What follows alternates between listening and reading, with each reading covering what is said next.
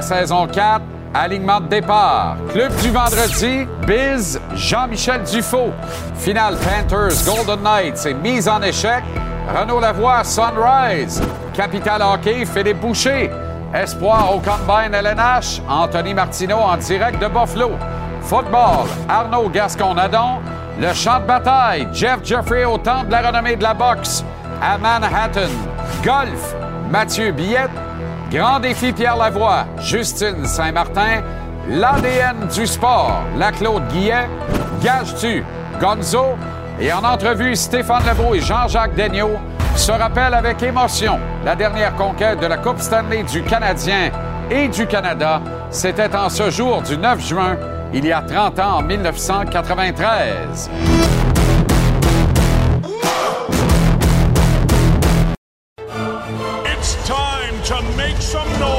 It's game on.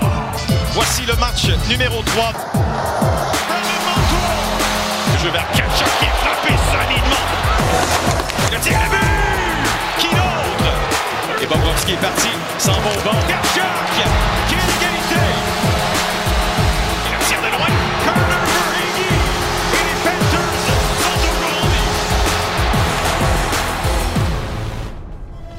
Bienvenue à la 174e et dernière édition de la saison 4 de JC. Très heureux de vous retrouver. Bon vendredi, bon début de week-end, bon début de soirée, bon début d'été.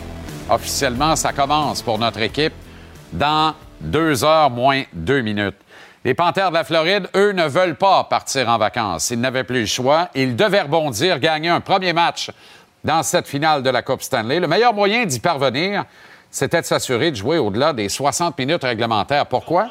Ils étaient 6-0 en prolongation depuis le début du tournoi printanier. Ils sont maintenant 7-0. Matthew Kachuk a provoqué cette prolongation, créant l'égalité avec à peine deux minutes à jouer en troisième période, ce qui a permis à Carter Veragi, qui d'autre, de clore le débat en prolongation à la faveur des Panthères, gagnant 3-2, ressuscité de cette finale jusque-là avorté. Sergei Bobrovski a été excellent. Sa défensive lui a rendu la tâche beaucoup plus facile. Hier soir, les Panthères se sont battus plus intelligemment. Kachuk a scoré, non sans être fait pelleter solidex par Kagan Kolazar des Golden Knights. Les Panthers ont gagné malgré un désavantage numérique absolument non mérité en fin de troisième période et qui aurait très bien pu sonner le glas de cette finale si Vegas avait capitalisé alors qu'on a décerné un deux minutes, pas de deux, aux dépens de Gustav Forsling, l'excellent défenseur des Panthères. Un 2 absolument pas mérité. En fait, cette pénalité ridicule n'existait tout simplement pas. Est-ce que les arbitres de la Ligue nationale ont reçu mémo de démontrer que l'époque des sifflets mis dans leur poche lors des fins de match importants est révolue? Si c'est le cas, c'est raté en joie le parce que hier soir, ils ont bien failli faire pire, c'est-à-dire provoquer la mort d'un club en pleine finale sur une erreur lamentable. Mais heureusement, les Panthères ont résisté, scoré. Euh, la foule était en liesse à Sunrise. Parions que demain, lors du match numéro 4, cette fois, tous les billets devraient trouver preneur, ce qui n'était pas totalement le cas hier soir, qui le crut, à Sunrise. Un petit mot rapide sur le repêchage à venir et le fameux cinquième choix du Canadien, sa grenouille. Beaucoup de choses se racontent. Euh, vous avez vu que la vase des transactions est commencée. Les Devils euh, envoient Dayton Severson aux Blue Jackets de Columbus, qui tout de suite le mettent sous contrat pour 8 ans et 50 millions à Jersey. Ça confirme ni plus ni moins l'adhésion de Simon Nemec à la Ligue nationale l'an prochain, mais il est prêt de toute façon.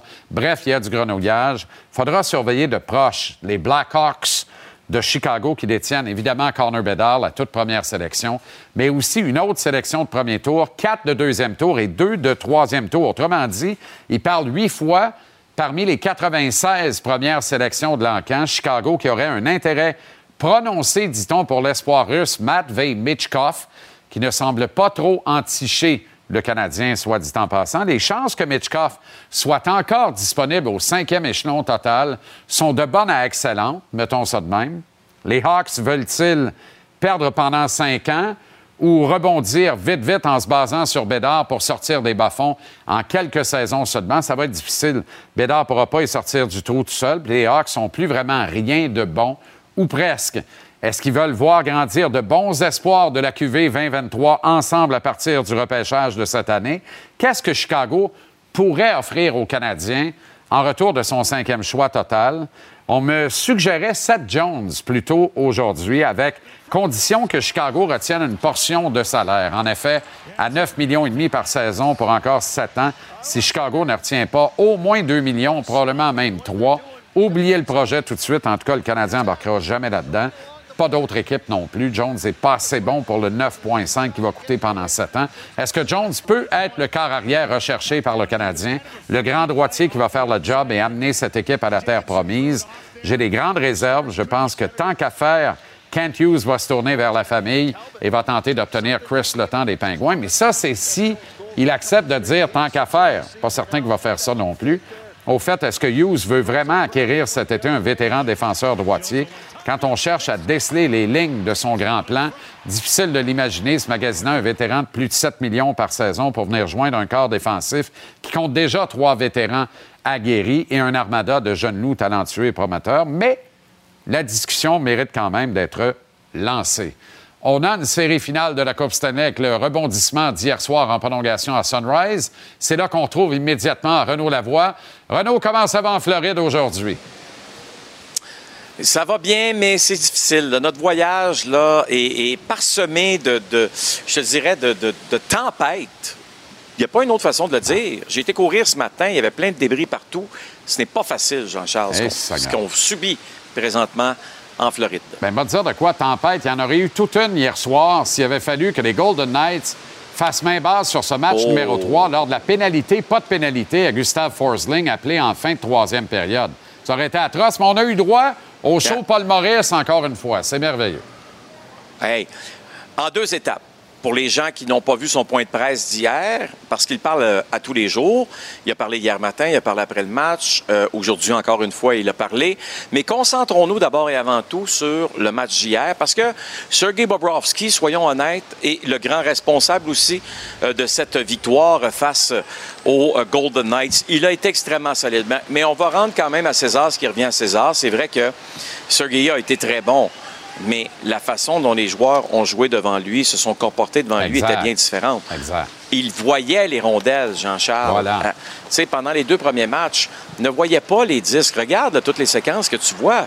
Je veux dire, il me semble que c'est simple, hein, OK, quand tu regardes ça. Absolument. Le gars voit les rondelles, ben, il les arrête. Euh, c'est pas plus compliqué que ça.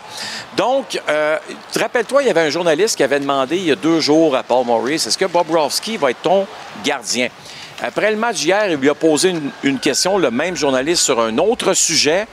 Mais voici ce que Paul Maurice avait à dire au même journaliste. OK. next game? you know what? That's unkind. Je le dis, c'est Jimmy Fallon qui ouvre le Tonight Show à NBC. Il est formidable. Je l'adore. Donne un talk show à ce gars-là, sa presse. Il est magnifique.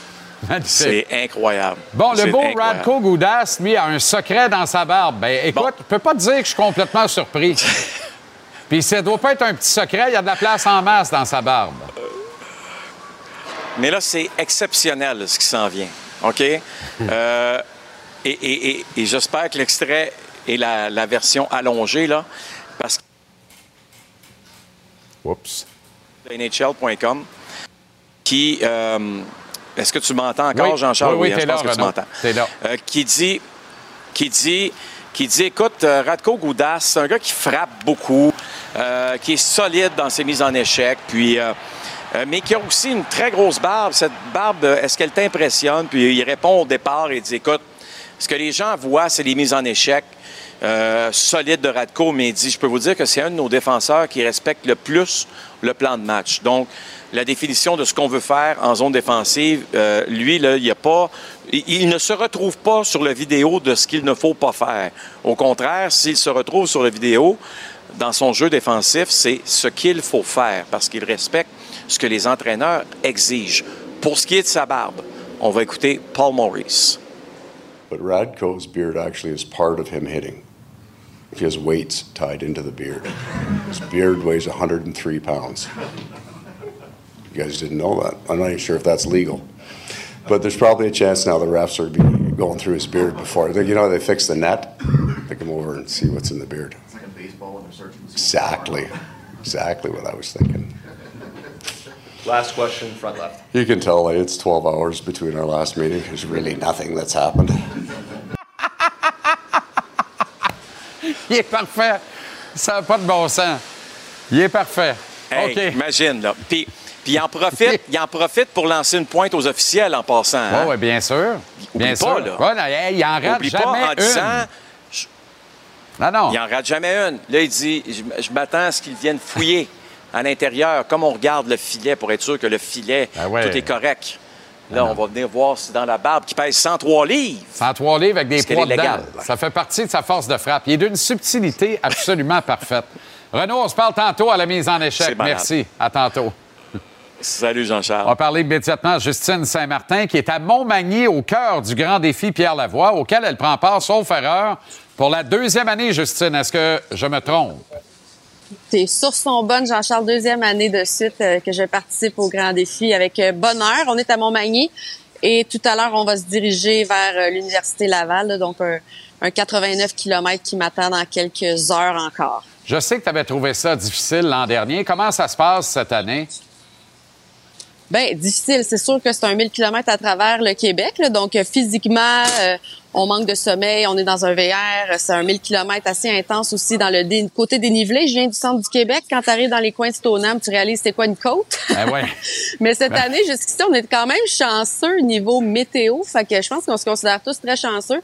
On y avait goûté l'année passée. On s'attendait au pire cette année encore une fois. Puis jusqu'ici, ben, on est quand même vraiment chanceux. Deux degrés cette nuit pour mes collègues dans le parc des Laurentides, mais sinon, on est quand même bien. Puis on a été épargnés par la pluie. Fait que jusqu'ici, on peut pas demander mieux. Qu'est-ce qui te motive à prendre part au grand défi? Ben l'an passé, c'était particulier. Moi, c'était vraiment un défi que je me lançais. Là. Je suis pas une cycliste aguerrie ou une maniaque. Je suis plus une touche à tout, mais ma mère est une grande passionnée de vélo. Puis elle faisait la boucle du grand défi l'année passée. Fait que je m'étais lancé le défi de le faire au complet, un peu en son honneur. Oh, le grand patron. euh, Elle est très bonne, Justine.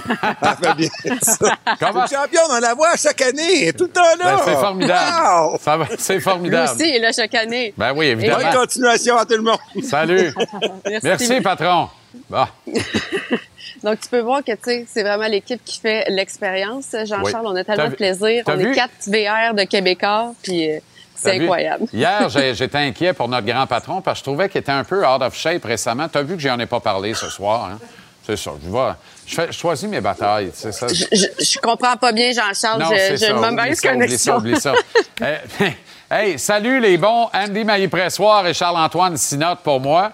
Bravo pour cette implication encore une fois à toi. Merci pour une autre belle saison, Justine. Puis on se recroise. euh, si c'est pas cet été, c'est au retour à l'automne.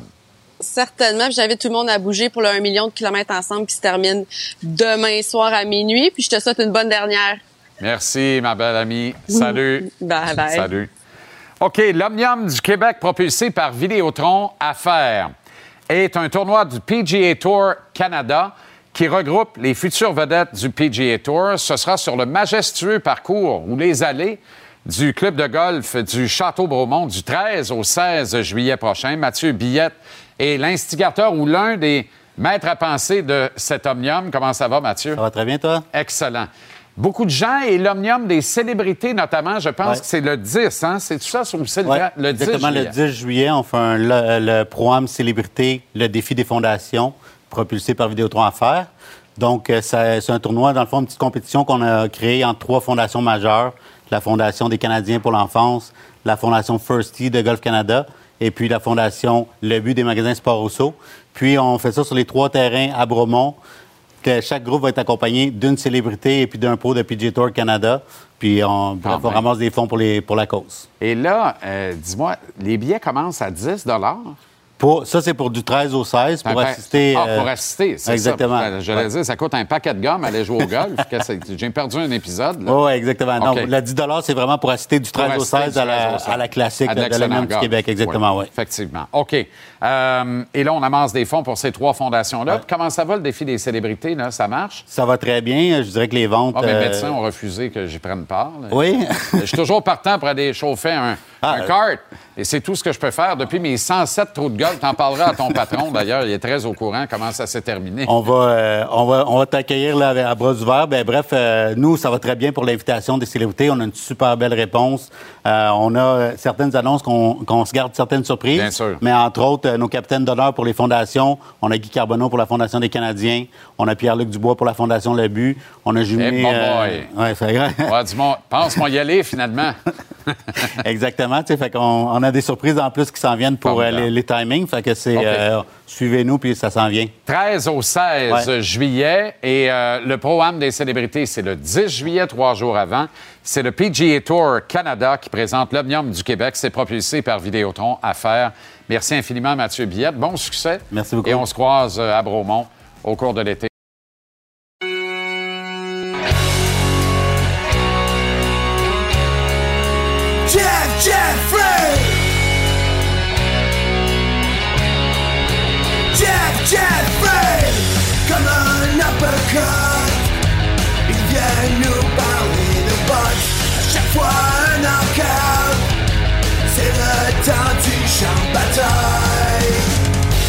Cérémonie d'adhésion au Temple de la renommée de la boxe à Manhattan ce week-end, écoutant que son courage et sa voiture usagée y a mis du gaz. Et il a traversé les Adirondacks. En direct de New York, Jeff Jeffrey avec nous ce soir. Comment ça va, Jeff? Ça va bien, toi? Parle-moi de C'est plus l'ambiance. Canastota, par exemple. Ouais, ben, en tout cas, on va pas s'obstiner pour une coupe de mille, là. Euh, de dépenses, j'entends. Parle-moi de l'ambiance sur place.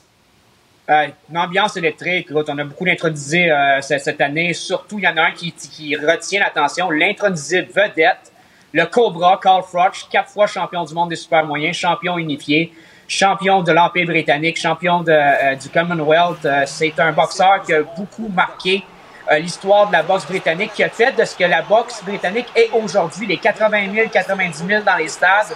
C'est grâce à Carl Froch, sa rivalité contre George Groove, mais aussi grâce aux deux grands aux deux grands euh, euh, euh, combats qu'il y a eu avec Jean-Pascal et Luciane Boutet, d'ailleurs.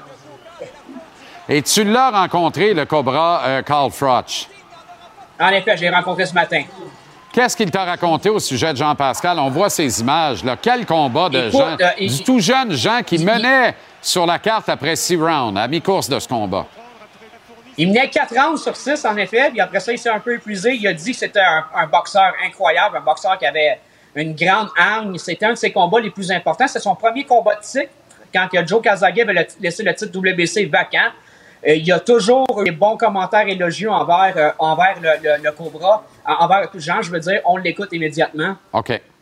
That fight, December 2008, my first world title fight for the WBC title. That was one hell of a fight, and John Pascal really played his part in that fight. That was that was two hungry, unbeaten um, top amateurs turning pro, fighting for their very first world title. So we both left it all in the ring. Uh, You know, we we both gave it our, our all, and it gave the fans a real treat. It was a 12 round toe to toe war. He's been a great champion. I'm sure he's got more world title belts than me. He, he's been going now for years. I can't believe he was still fighting up until like six months ago. But no, that memory for me was brilliant. Il n'y a pas grand-chose qui bat l'accent du shérif de Nottingham, honnêtement. Euh, alors, il a été très élo- élogieux à l'endroit de, de Jean-Pascal. Qu'est-ce qu'il t'a dit sur ce fameux combat qui a brisé Lucien Boutet et qui a anéanti le reste de sa carrière, en fait, combat euh, en mai 2012? là? Et qui va se souvenir de ce chaos fatidique-là? Écoute, euh, il a brisé totalement la, la, confiance de Boutet. D'ailleurs, tu l'as vu en entrevue avant le combat. On peut le voir ici. Euh, il était de mauvaise humeur, il disait. On peut l'écouter d'ailleurs. Euh, et, il, il venait de perdre le- la, finale du Super Six contre André Ward, mais euh, il avait besoin d'une grosse victoire, de quelque chose vraiment d'important dans sa carrière. Puis cette victoire a permis de le, le remettre sur la carte quand il a gagné le titre IBF des super moyens en mai 2012. On peut l'écouter. Écoutons-le. What a shame for Lucian Bute that he got me in a bad mood in my hometown, my hometown. And yeah, I just absolutely smashed him to bits in, I think it was five or six rounds. I can't, I can't remember, but I absolutely battered him for the IBF world champion and, and gave Lucian Bute his first professional career defeat. So for me, that was a great evening, probably one of the, one of my best wins and one of the best atmospheres I fought in front of because that was at home in Nottingham. The two best from Canada came up against the Cobra and fell short. I'm not bragging. But that was two really good fights, and for me, two proud moments, becoming WBC champion and IBF champion as well. Ouais, il a nettoyé le Canada, en fait, là, mais, mais c'est assez curieux. Le gars s'excuse d'avoir cassé la gueule à un autre. Il, il se rappelle-tu qu'il était boxeur, lui, ou quoi? Ben, on, se rappelle surtout qu'il y a de la classe. Disons, Ah non, disons c'est que sûr. Jean-Pascal Lucien Boutet fait Ouais. partie, ça fait partie de- des deux meilleurs box- boxeurs de l'histoire de la boxe Mm. du Canada. Et euh, dans, moins d'une décennie, dans moins de quatre ans, il les a, il, les a battus. Donc, on va toujours se souvenir du combat ici. Ouais. C'est une des raisons majeures pourquoi il est introduit Ouais. dans le temple de la randonnée aujourd'hui à JC. Jeff, profite bien, c'est précieux. Merci pour une saison remarquable. Amuse-toi. C'est ça le plus important. On se recroise Merci, très bientôt. Merci pour la belle saison. Bon été.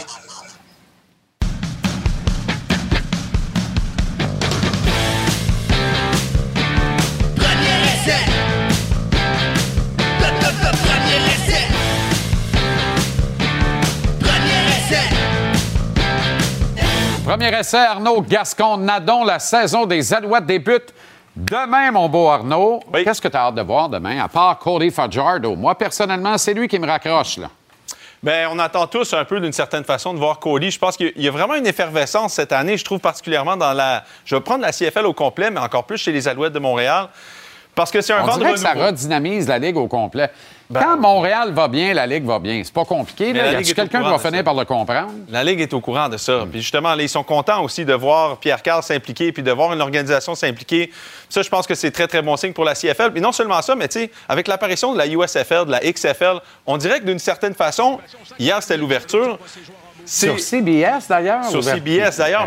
c'est quoi ben- ça? ben, c'est parce que CBS a signé un deal avec la CFL maintenant pour quelques années. Ah bon? C'est pas très, très cher payé, mais c'est vraiment le fun parce que ça a, je pense qu'ils présentent 36 matchs cette année. Quand même. Sur les 84 qui sont accessibles pour les États-Unis. CBS Sports. là. CBS Sports, qui- c'est un pied dans la porte pour rentrer à CBS. Parce que si CBS veut se positionner en disant qui, qui- qui va fonctionner ici? La USFL, la XFL ou la CLFL Bon, On va se placer pour en avoir un des trois, ou les trois, ou deux des trois, peu importe. Mm-hmm. Mais je trouve qu'hier, le spectacle a été présenté. Et ce qu'on a vu aussi en pré-saison, il y a des bons joueurs ici au Canada. Il y a une culture au Canada qu'il n'y a pas dans la XFL et la USFL de ce genre de ligue-là, Ligue B à l'extérieur de la NFL. Je trouve que ça fait très bien paraître le spectacle au Canada. C'est plein depuis le début de la pré-saison. Les gens sont impliqués, la Ligue est impliquée. J'ai bien hâte de voir les Alouettes jouer demain. Est-ce que la Ligue canadienne aurait intérêt à copier ou imiter les bons coups de la NFL, notamment ces caméras intrusives? Là, on donne des, des accès globaux dans la NFL. On doit faire ça de plus en plus dans le sport professionnel. C'est cœur, hein? Au hockey de la Ligue nationale,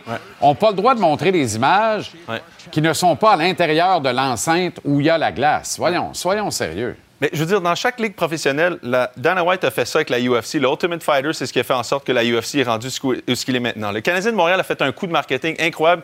Quand est-ce qu'ils ont fait ça? C'est quand ils ont fait rentrer les caméras dans leur vestiaire et là, on suivait les joueurs jour après jour. Ça s'appelait Canadien euh, 30... Ca- tr- Je me rappelle pas exactement du titre de cette émission-là. là. Ça s'appelait plus rien après une saison parce que la première, ils ont trop montré puis ça n'a pas plu. Ah ouais, c'est ça qui est Ben arrivé? oui, ben oui. Mais pourtant, la NFL comprend 24 ça. CH. 24 CH. Mais ça a fait en sorte que... Parce que qu'est-ce que tu as envie? Le sport, c'est l'émotion. Tu es chez vous puis tu as envie de regarder le gars jouer que tu as vu pendant la semaine. C'est le principe de la WWE. Ah absolument. C'est le, tu veux être émotivement attaché à ton joueur. Ouais. C'est ce que le Ultimate Fighter a fait et qui a sauvé la UFC. Puis c'est ce que la NFL fait de tellement de belles façons. NFL Films. Et là, depuis le début de la saison morte, sort des courts extraits sur les réseaux sociaux. Personne ne sait exactement où ça s'en va, mais il y a eu des caméras dans les, dans les war rooms de repêchage de la NFL cette année qu'on n'a pas eu avant. TikTok, mon boy. Et c'est extraordinaire. C'est, ça, c'est dans la salle des, des Cardinals. Ben oui, ben oui. Ah, On a-tu un peu de son là-dessus ou non? Bon, on- pas bien ben le temps, là, par exemple. OK, mais ça- dire, ça là, dure. mais c'est parce que je veux absolument que tu me parles de l'histoire que- de l'histoire.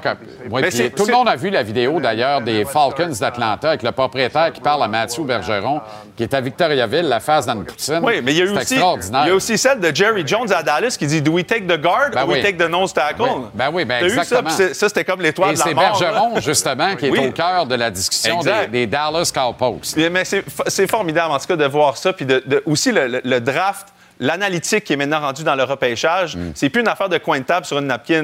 Tout est compté, tout est calibré. Histoire cocasse sur Julian Edelman, l'ex-gloire des Patriots.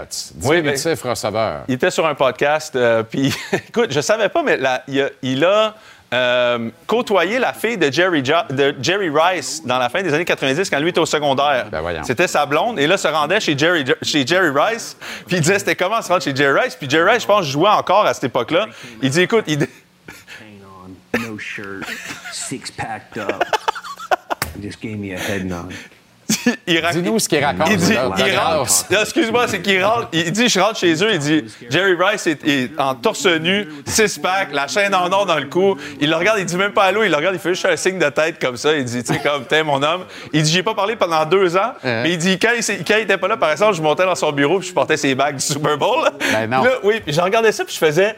T'imagines, en rétrospective, la fille, elle a un petit chum au secondaire. Oui. Son père, Son le plus père, grand, c'est de, le plus tous grand de tous les temps. Puis elle date un petit gars qui a 14 ans qui joue à la crosse, qui va être un futur Hall Et of qui, Famer. 20 ans plus tard, a plus de bagues du Super Bowl C'est- que son propre père. Les histoires comme ça. C'est un des meilleurs de a l'histoire. C'est bon magnifique. Ouais. Tabarouette. Ouais, oui. Tu sais qu'il s'en compte des aussi bonnes que ça à poche bleue. hein? Ah oui? Ben, je dis ça, je dis rien. Merci Arnaud pour euh, la belle saison. Euh, Ah, bon repos, bon été Ah oui. et à très bientôt.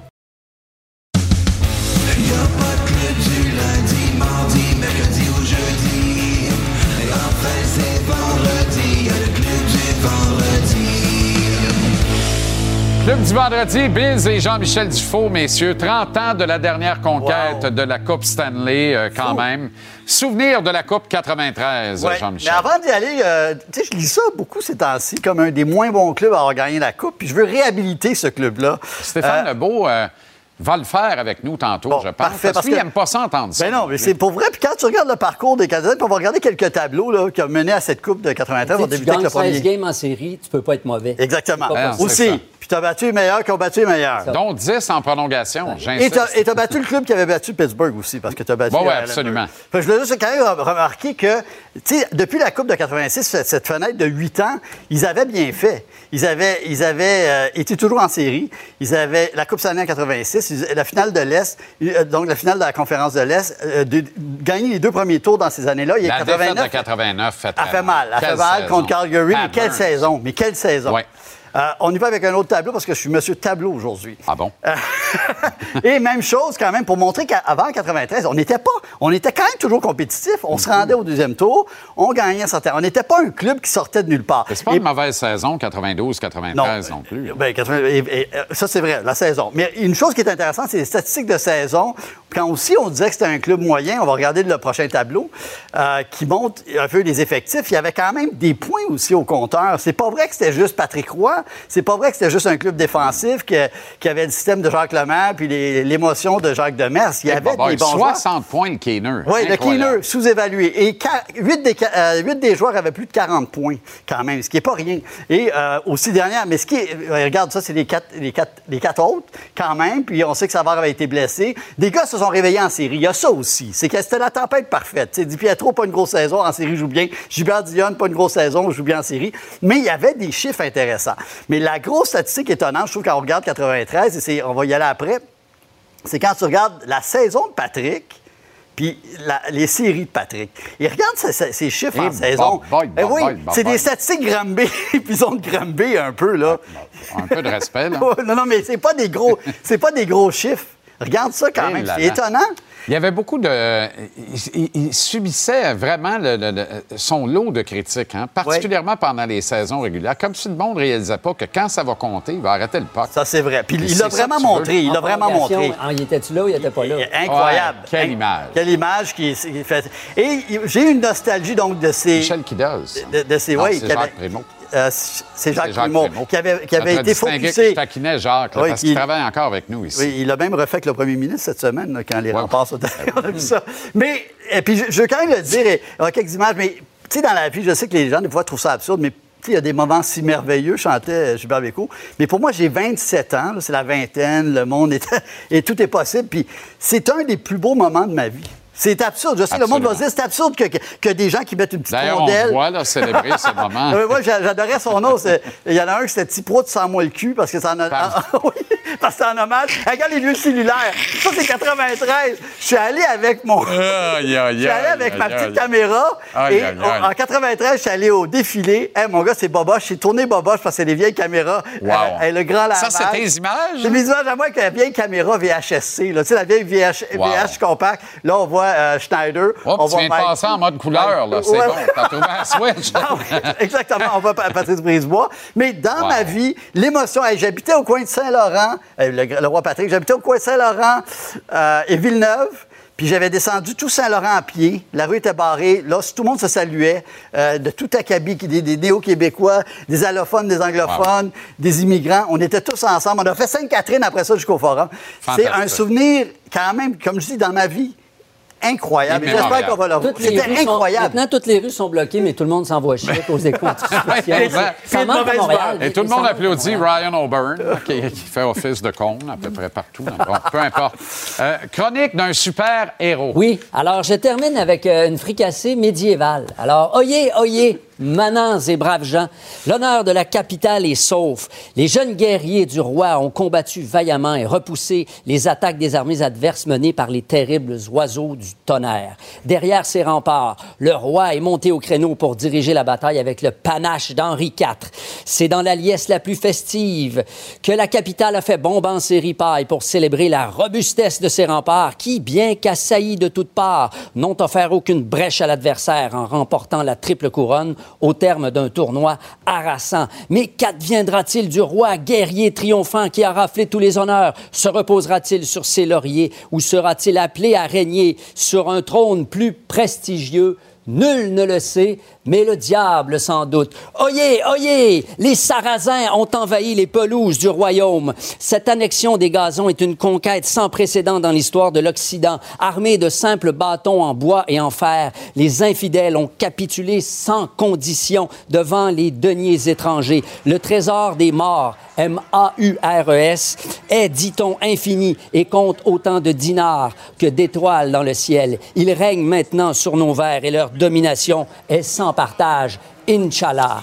Oyez, oyez, manants et braves gens, la fin du monde est proche. Repentez-vous, mes frères, repentez-vous. Après une attente interminable, voici qu'enfin le Messie redescend sur terre. Après avoir échappé à la crucifixion au Parc des Princes et ignoré les marchands du temple sarrasin, c'est parmi les palmiers qu'il a choisi d'apparaître pour prêcher la bonne parole. On pourra d'ailleurs le voir marcher sur l'eau pour traverser l'océan dès cet été, parmi ses nombreux buts. Changer l'eau en vin, mais il devra auparavant se procurer une coupe avec ses dix nouveaux apôtres. Gageons que les fidèles de chez nous accourront nombreux pour le voir accomplir ses miracles à Ville-Marie. Alléluia, Alléluia, le Messie est là. Il n'y a pas d'erreur. Chronique d'un super H-E-R-A-U-T, d'un super héros. Messieurs, Très bel été à vous à tout merci le monde. infiniment. Très été à vous Merci tous. infiniment pour une remarquable saison, encore une fois. Et merci Bravo public. pour le tan mexicain.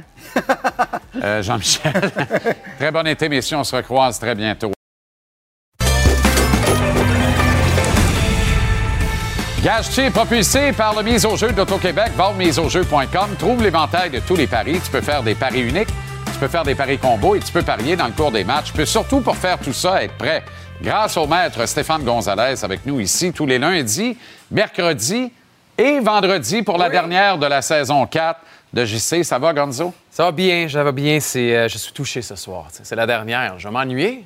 Ben absolument. Non, mais tu as tout à fait raison. Pour vrai, ça va, tu sais, ça va pas me manquer une couple de semaines, puis après, ça va se mettre à piquer un peu, là. Tu voyons. me texteras, tu me texteras. OK, parfait. Excellent.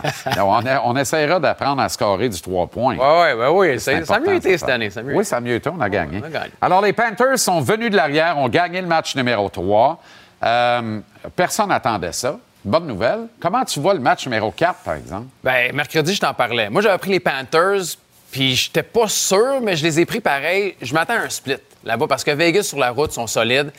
Euh, je m'attends à un retour de Vegas. Je sais qu'il y en a plusieurs qui vont dire Ouais, mais là, avec la victoire en prolongation, les Panthers sont 7-0 en prolongation. Euh, euh, ils sont revenus. Le Bob, on a revu le Bob. C'est vrai que c'est encourageant, puis c'est le fun à la limite pour le partisan de hockey parce que là, on sent qu'on a une série, qu'on a une couple de minutes d'avoir un 3-0, ça aurait été plate. Euh, mais je, je vous parle de, de Vegas, on les a vus. Regardez ça, ça c'est quelque chose quand même. Mais Kachuk qui est revenu et qui a marqué aussi. Des choses. Je vais avec Vegas. C'est une cote de deux. Je trouve qu'ils sont, ils sont solides sur la route, je l'ai dit. Ils ont été victorieux depuis le début des séries éliminatoires. Alors, euh, donnez-moi les Golden Knights. Ben, t'as raison. Tu sais, on niaise bien gros, mais tout le monde pensait bien que la Coupe sortirait à Vegas au match numéro 5, après le 2-0, là, fondamentalement. Rendu là, il faut que la Coupe sorte à strip. je, je voyais le split, je reste avec le split. OK. Dans les autres paris, buteur à tout moment, moment, écart de match dans la série. Euh, quelle est la suite, là? Ben, buteur à tout moment, tu sais, on, on a vu Marchessault, c'est c'est Là, ça a pas de bon complètement sens. ridicule. Dérougis pas. te Rappelle-toi, mercredi, je parlais du point en avantage numérique qui était à trois fois la mise. Il est-tu Oui. rentré facile? Facile. Et là, pour le match de demain, il est à 2,60 encore. Vegas qui a marqué au moins un but en avantage numérique à ses quatre dernières rencontres. Wow. Fait que ceux qui pensent que ça peut arriver à nouveau, Marchessault, là, dans buteur à tout moment, c'est 11 buts à ses 10 derniers matchs. Euh, vous avez vu Matthew Kachuk également qui est euh, sur le tableau. Il y en a certains, là, entre 2 et 3 qui sont bons. J'aime bien Barbachev à 4,50. Je trouve que c'est encore un bon bet à 4,50. Barbachev qui pourrait être là aussi. Euh, Il a que- fâcheuse habitude de rater un but d'handball, par exemple. Ouais, ouais, mais c'est pas grave. C'est pas grave. Je trouve que la cote est quand même, euh, est quand même attirante. 2,60 Marchesso à tout moment?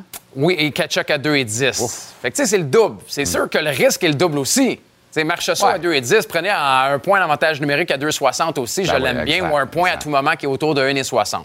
OK. Tu as parlé d'écart, oui, c'est vrai, l'écart. Oui. Euh, je reste avec Vegas quand même. Et regardez ça, si Vegas gagne en 5 ou en 6, ça vous donne une cote de 1,86.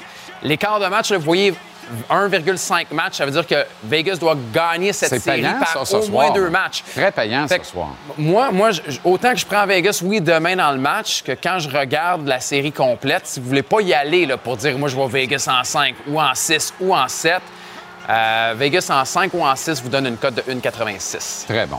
Repêchage de la Ligue nationale. Kent Hughes a vanté Ryan Leonard et est resté très tiède sur Matvey Michkov. Qu'est-ce que ça a comme impact sur le pari à savoir qui le Canadien va réclamer en premier à l'enquête? Ouais, je voulais le ramener. On m'a parlé brièvement mercredi, ça a été rapide. Euh, Suite aux propos de Kent Hughes, je voulais représenter un autre tableau, puis ça a bougé. Veux, veux pas. Regarde, quand tu dis que Ryan Leonard ressemble au Ketchuk, on l'avait pas là, sur le tableau Ryan Leonard, pas à peu près. Il était pas mal plus bas. Regardez Ben ça. oui, Suite ben aux propos, oui, ben il est rendu à 5,50. Mishkov, tu parles des, des propos qui ont été tièdes. Ben, tout à coup, bouf, il descend à 5 fois la mise. À 3,5. Mettez pas une scène là-dessus. Plaît. Ben non. moi non, puis je pense pas. Je sais, je sais qu'on entend beaucoup que le Canadien l'aime bien, tout Ah le non. reste. Tu sais, Will Smith, c'est le choix naturel. Mais après, est-ce que Columbus va le prendre? Qui va repêcher quatrième? Est-ce que c'est San Jose? Est-ce que San Jose va, va finalement échanger? Le, choix numéro 4 aussi? Euh, Léo Carlson, moi, je ne le vois pas glisser, mais je trouve spectaculaire la cote de 20 fois la mise ouais. pour un gars. Ça on veut dire que tout le monde là. est sûr qu'il part 3 ou 4. Ben oui, mais on jase. Si finalement Kekalainen prend Will Smith au numéro 3, puis que San Jose échange le pic, puis que quelqu'un ramasse Ryan Backer, ben c'est- peu probable. Là. Mais à 20 fois la mise, Carson. As-tu descendu jusqu'à Ethan Gauthier pour le fun? 32,5. Il y, a un, Parfait. il y a un choix de pari, là. Moi, là, plus ou moins 32,5. Est-ce qu'il sort en première ronde ou est-ce qu'il sort Ah, en deuxième plus ou moins ronde? 32,5. Ouais. OK, mais comme premier choix du Canadien, Euh, non, ce je serait m'explique. tout- ce serait Pas tout autre joueur, Pas numéro 5, là. Pas numéro 5.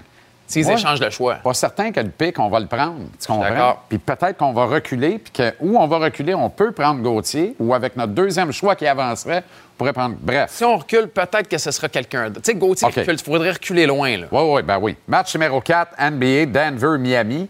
Ouais. Euh, et c'est 2-1 Nuggets. Ouais, quel, quel match des, des Nuggets, là? C'était mon pic mercredi. Ouais. La- tu sais, L'écart était seulement de 3 points et demi. Il reste autour de 3 points et demi également. Intéressant. Euh, ça reste que c'est à Miami. J'avais dit que je voyais une série qui était en 6. Je pense que le choix le plus probable, Butler avec plus de 26,5 à la maison, une cote de 1,80.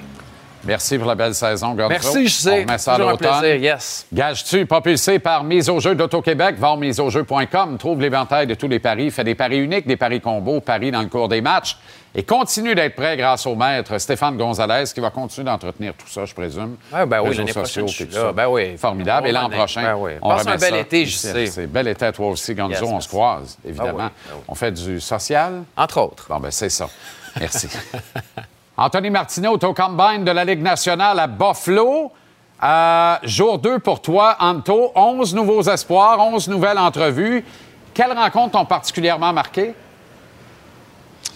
Ben D'abord, je sais que les gens, Jean-Charles, avaient très hâte de savoir comment allait se passer mon entretien avec euh, David Rainbacker. Et je suis obligé de te dire d'entrée de jeu que je vais commencer par les mauvaises nouvelles.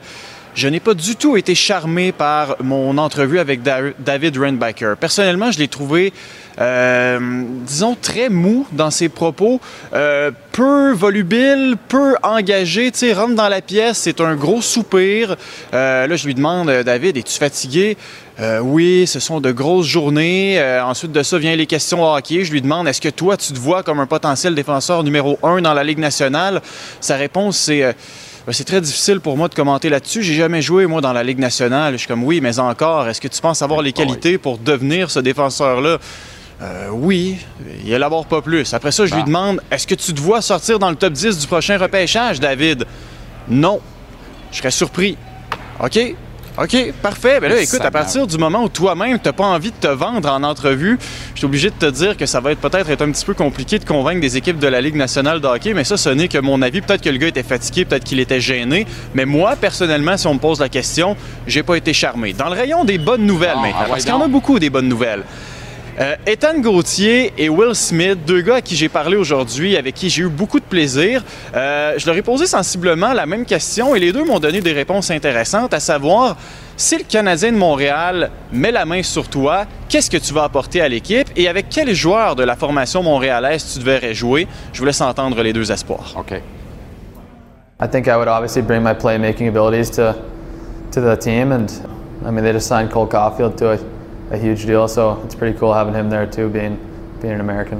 Je suis un joueur euh, très physique, euh, pas peur d'aller euh, se saler les mains en avant du but d'un coin. Euh, suis un joueur qui, est- bon sur l'échec avant, mais aussi bon sur l'échec arrière, de, de finir des mises en échec, tu sais, être dur à jouer contre. Je pense que c'est vraiment ça un peu la, réputation que je veux avoir euh, c'est dans, la ligue. Je pourrais jouer sur une deuxième, une troisième. même un gars comme Josh Anderson, euh, tu sais, un gros bonhomme, je pense que ça pourrait être un, un duo assez fatigant à jouer contre. Mais c'est sûr que c'est quand même assez dur de se projeter, euh, de se projeter dans le futur. là. Calvaire, ce qui ressemble à son père, lui. Tu as aussi eu l'occasion de discuter avec fou, Connor hein? Bedard. On sait qu'il aboutira pas à Montréal, mais il a quand même trouvé le moyen de te surprendre avec une de ses réponses. Ouais, 71 buts cette année en saison régulière pour Connor Bedard. Et lorsque je lui demande euh, qu'est-ce que tu aimerais améliorer en vue de la saison prochaine, Connor, écoutez sa réponse puis on s'en reparle. Vous allez rire. OK. Yeah, I mean, I think you you want to work on everything, and every summer you're going to do that. But um, you know, hockey's getting faster every year. I think kind of speed and, and that sort of thing is big, and uh, and then I think my one timer is something I want to work on, and uh, probably kind of scoring scoring some more goals around the net. Um, you know, those are a few things that are uh, you know I think I could do a bit better, but you know, you're always going to work on everything. Le nouveau Crosby, c'est vraiment lui. Il dit à peu près les mêmes affaires que Crosby disait au même âge. C'est hallucinant. C'est hallucinant avec le même aplomb. Rapidement, en terminant, dernière chronique de la saison. Merci pour une belle collaboration encore cette année, Anto. Top 10 de tes meilleurs espoirs en vue de l'encan. C'est un choix personnel à toi, là. On le précise. Ouais, ouais, ouais. Choix personnel basé sur ma perception du talent des joueurs et du potentiel impact que ces gars-là pourraient avoir dans la Ligue nationale une fois leur plein potentiel atteint. Euh, Connor Bedard, numéro un, il n'y a, pas, euh, y a pas photo. Euh, Matvey Mishkov s'est emparé de la deuxième place parce que personnellement, je pense que son plafond est extrêmement élevé. Je le vois, moi, faire 100 points dans la Ligue nationale euh, deux ou trois ans après euh, être débarqué en Amérique du Nord et euh, je l'ai souvent répété. Il y a l'arrivée également de Gabriel Perrault dans mon classement, un gars que j'aime beaucoup sur la patinoire, belle vision du jeu, un gars qui n'est pas le plus rapide, mais je pense qu'au niveau de ses talents de passeur, il se démarque. Oliver Moore également est toujours là. Vous le voyez à l'écran de toute façon, mais belle brochette de joueurs, très hâte de voir sur lequel espoir le Canadien va se tourner, mais c'est une année très importante et très intéressante à la fois. Amuse-toi bien à Buffalo. C'est toujours plaisant de t'entendre. Merci pour les belles collaborations cette saison. Passe un bel été, Anto. On se retrouve la saison prochaine avec grand plaisir. Eh ben, merci à toi, puis passe de belles vacances. C'est euh, très mérité, mon ami. Merci, mon ami.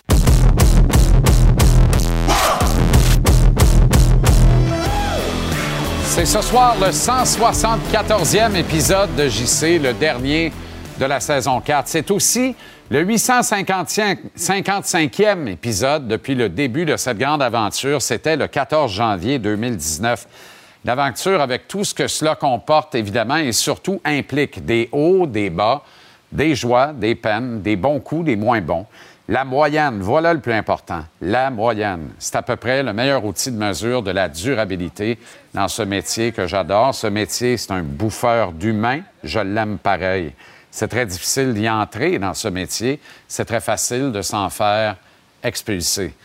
scruter, regarder, constamment juger. Nous sommes les gens de vos petits écrans, des cibles de choix, afin de vous permettre de lâcher votre fou, de passer du bon temps, de vous détendre, de rire et de réagir, mais aussi, hélas, trop souvent, de déverser votre fiel. C'est correct, ça fait partie de la game. Puis si je voulais pas de la chaleur de la cuisine, je pourrais simplement sortir de la cuisine. Je vis et souffre de cette chaleur parce qu'elle n'arrivera jamais à gâcher le pur et réel plaisir que j'ai de prendre l'antenne en direct deux heures par jour, cinq jours par semaine ici, trois heures par jour, cinq jours par semaine à BPM Sport et ainsi d'entamer la conversation avec vous autres. Cette saison, vous avez été plus nombreux que lors des trois dernières saisons à regarder des émissions de sport à la télé sportive conventionnelle entre 17h et 19h en semaine. En ces temps plus difficiles, voire incertains, des médias traditionnels, voir un auditoire augmenté est aussi significatif que stimulant. C'est rassurant, en fait.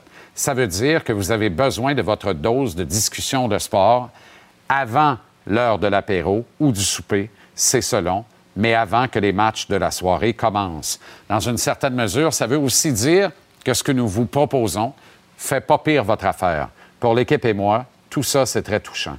Justement, l'équipe, une vraie, une belle équipe quelque chose comme une petite équipe qui joue comme une très grande équipe. Pourquoi? Bien, parce qu'elle joue en équipe. Je termine ce soir une année professionnelle bien remplie et sans égard à cette adrénaline formidable que la dernière saison m'a procurée, dois dire que je sors ce soir de ma saison médiatique la plus satisfaisante en carrière. Pour quelle raison principalement? L'équipe, les gens avec qui chaque jour je construis ce que vous recevez tantôt dans vos oreilles, tantôt dans vos écrans, quotidiennement. La batterie partante de GC, c'est Stéphane Simard à la réalisation, le Paul Vachon des Doux, même si son apéro est un bourbon. C'est Pierre Lindley à la rédaction en chef, celui qui, en dépit de sa coiffe, ne dit jamais chauve qui peut. Bon, c'était facile. C'est Thomas Gill au montage, un pur Montréalais, donc un gars dont il faut toujours se méfier quand il dit On va y aller à pied, c'est juste à côté. Ouais, on te retient, euh, Thomas.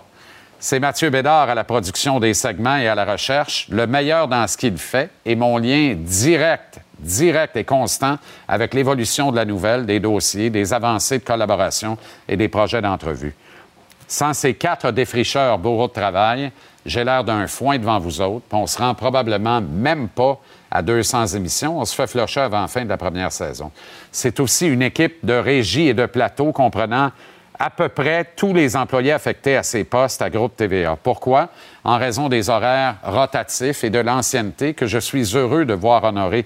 Heureux surtout quand je vois des hommes et des femmes, techniciens de plateau ou de régie, qui ont les premiers choix de quart de travail dans une semaine et qui débarquent ici dans ce modeste studio avec le sourire fendu jusqu'aux oreilles, une bonne humeur contagieuse, heureux d'avoir choisi ce modeste rendez-vous pour leur quart de travail. Ça veut dire qu'eux autres aussi ont du fun à fabriquer pour vous cette émission. Le fun, le plaisir, la denrée la plus essentielle dans l'équation.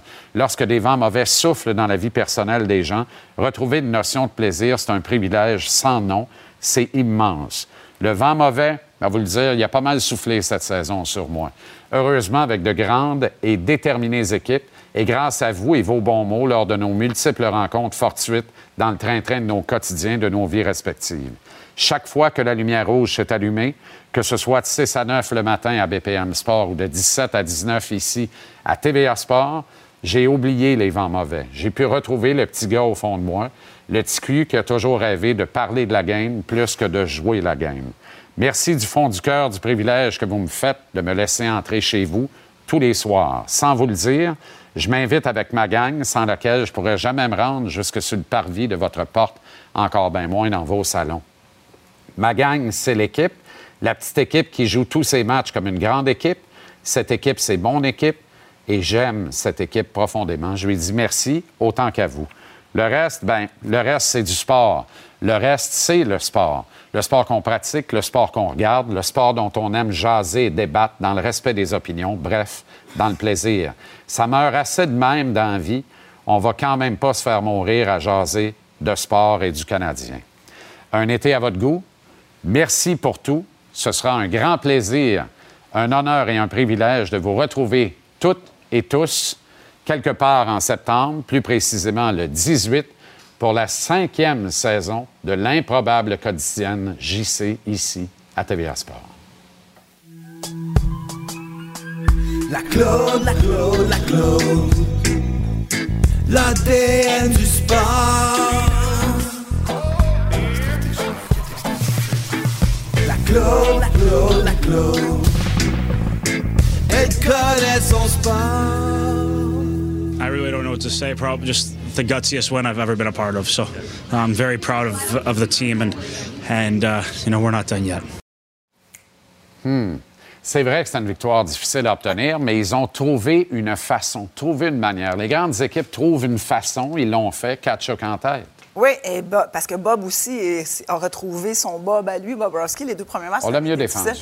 Oui, exactement. C'est un meilleur match. J'avais juste envie de rappeler parce que là, on va savourer enfin, on a une série, parce que si on était tombé 3-0 hier, euh, l'intérêt aurait été différent.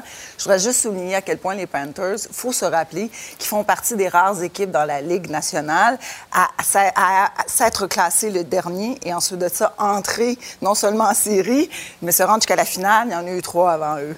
Mais l'autre statistique que je voulais te sortir aujourd'hui, c'est qu'en plus, dans toute l'histoire de la Ligue, les Panthers sont ceux qui ont eu le parcours le plus difficile. Quand on prend en compte l'adversaire, selon où ils étaient dans la saison régulière, regarde qui ils ont affronté. Ils ont affronté l'équipe numéro 1, 2, 4 et 5. Bien sûr. Donc, quatre de leurs, affron- de leurs affrontements étaient dans le top 5. Et avant ça, dans la Ligue, tu pouvais en rencontrer trois du top 5. C'est arrivé juste trois fois dans l'histoire de la Ligue. Sinon, ben, mettons que tu rencontrais les deux meilleurs de la, saison régulière, c'est arrivé 14 fois. Donc, c'est tout à leur honneur. Je trouve que la victoire d'hier, à l'arraché, démontre vraiment toute cette détermination-là. Puis je trouvais que les mots de Ketchup, quand il disait que c'était le plus gothique de ce qu'il avait vu, résument bien ça. Puis c'est ce que je souhaite demain, une victoire aux Panthers pour avoir une finale qui vient nous mettre euh, une des meilleures équipes contre une des pires à s'être classée, mais deux équipes qui ont du guts, deux équipes qui ont du chien. Et espérons que la discipline soit au rendez-vous parce que c'est un beau spectacle de voir un Bob en forme, un Bob Rowski en forme et un Adam, un Adam Hill qui, qui, qui- devant nous, devant nos yeux. Claude, euh, euh, pour ta dernière de la saison, tu veux saluer une grande athlète, en fait, l'alpiniste Marie-Pierre Desharnais, qui a conquis, vaincu 14 des plus hauts sommets du monde. Elle est à son 14e parce qu'il y a deux types de, de- de- d'exploits que tu peux faire en alpinisme. Là, en ce moment, on voit, c'est son mentor, il s'appelle euh, Nirjal Purja, euh, Purja, pardon. Lui, ce qu'il a fait, c'est 14 sommets les plus hauts. Il y en a seulement 14. Aïe, aïe, aïe, aïe, aïe. Ouais, aïe, aïe, il y en a seulement aïe, aïe, 14 aïe, qui sont La de dernière image, arrête-moi ça. plus de 8000, des Everest, là, plus de 8000, euh, 8000 mètres euh, dans les airs. Elle, ce qu'elle fait, c'est l'autre type de, de- de- d'exploit. C'est-à-dire que partout sur la planète, tu te rends dans les sept continents et sur chaque continent, tu choisis la montagne la plus haute et tu choisis le volcan le plus haut. Donc, ça te fait encore 14 sommets à accomplir. Et notre chère Marie-Pierre Desharnais, elle a 38 ans. Elle est arrivée au mont euh, Danelli en Alaska hier. Elle prévoit d'ici les 5 à 6 prochains jours l'atteindre. Et si elle le fait, elle aura donc son 14e sommet qui est réparti, on la voit à l'écran, c'est une femme exceptionnelle, qui est répartie sur les sept continents. Et si elle l'atteint, tu sais, comme elle disait, regarde, c'est 5-6 jours si les conditions euh, météorologiques sont bonnes. Sinon, je me suis prévu deux semaines de nourriture. Au pire, moi, je sors pas de la montagne tant que j'ai pas atteint le, le sommet, parce qu'il y a toujours des expéditions qui descendent avec la bouffe en trop. C'est son objectif. Elle deviendrait... Elle la- ramasse le lunch, puis elle continue de monter. elle continue parce que l'année dernière, quand elle a fait le K2, qui est le deuxième sommet le plus élevé, elle était la première québécoise, mais si, et quand elle va l'accomplir, elle va être la première femme au monde à avoir fait cet exploit-là. Donc, Marie-Pierre Desharnais, on va en entendre parler. On la salue et je te salue, te remercie pour euh, un concert de saison formidable. Merci. Euh, et euh, au plaisir de se recroiser Je très souhaite bientôt. un très à bel ton été. goût, Merci. à ton goût. Ben oui, ça va être un bel été quand même. Ça va être formidable. Merci, Claude, encore une Ça fois. fait plaisir. Et ben, à, à l'an prochain. Ah! Avec grand plaisir. L'an prochain. C'est dit.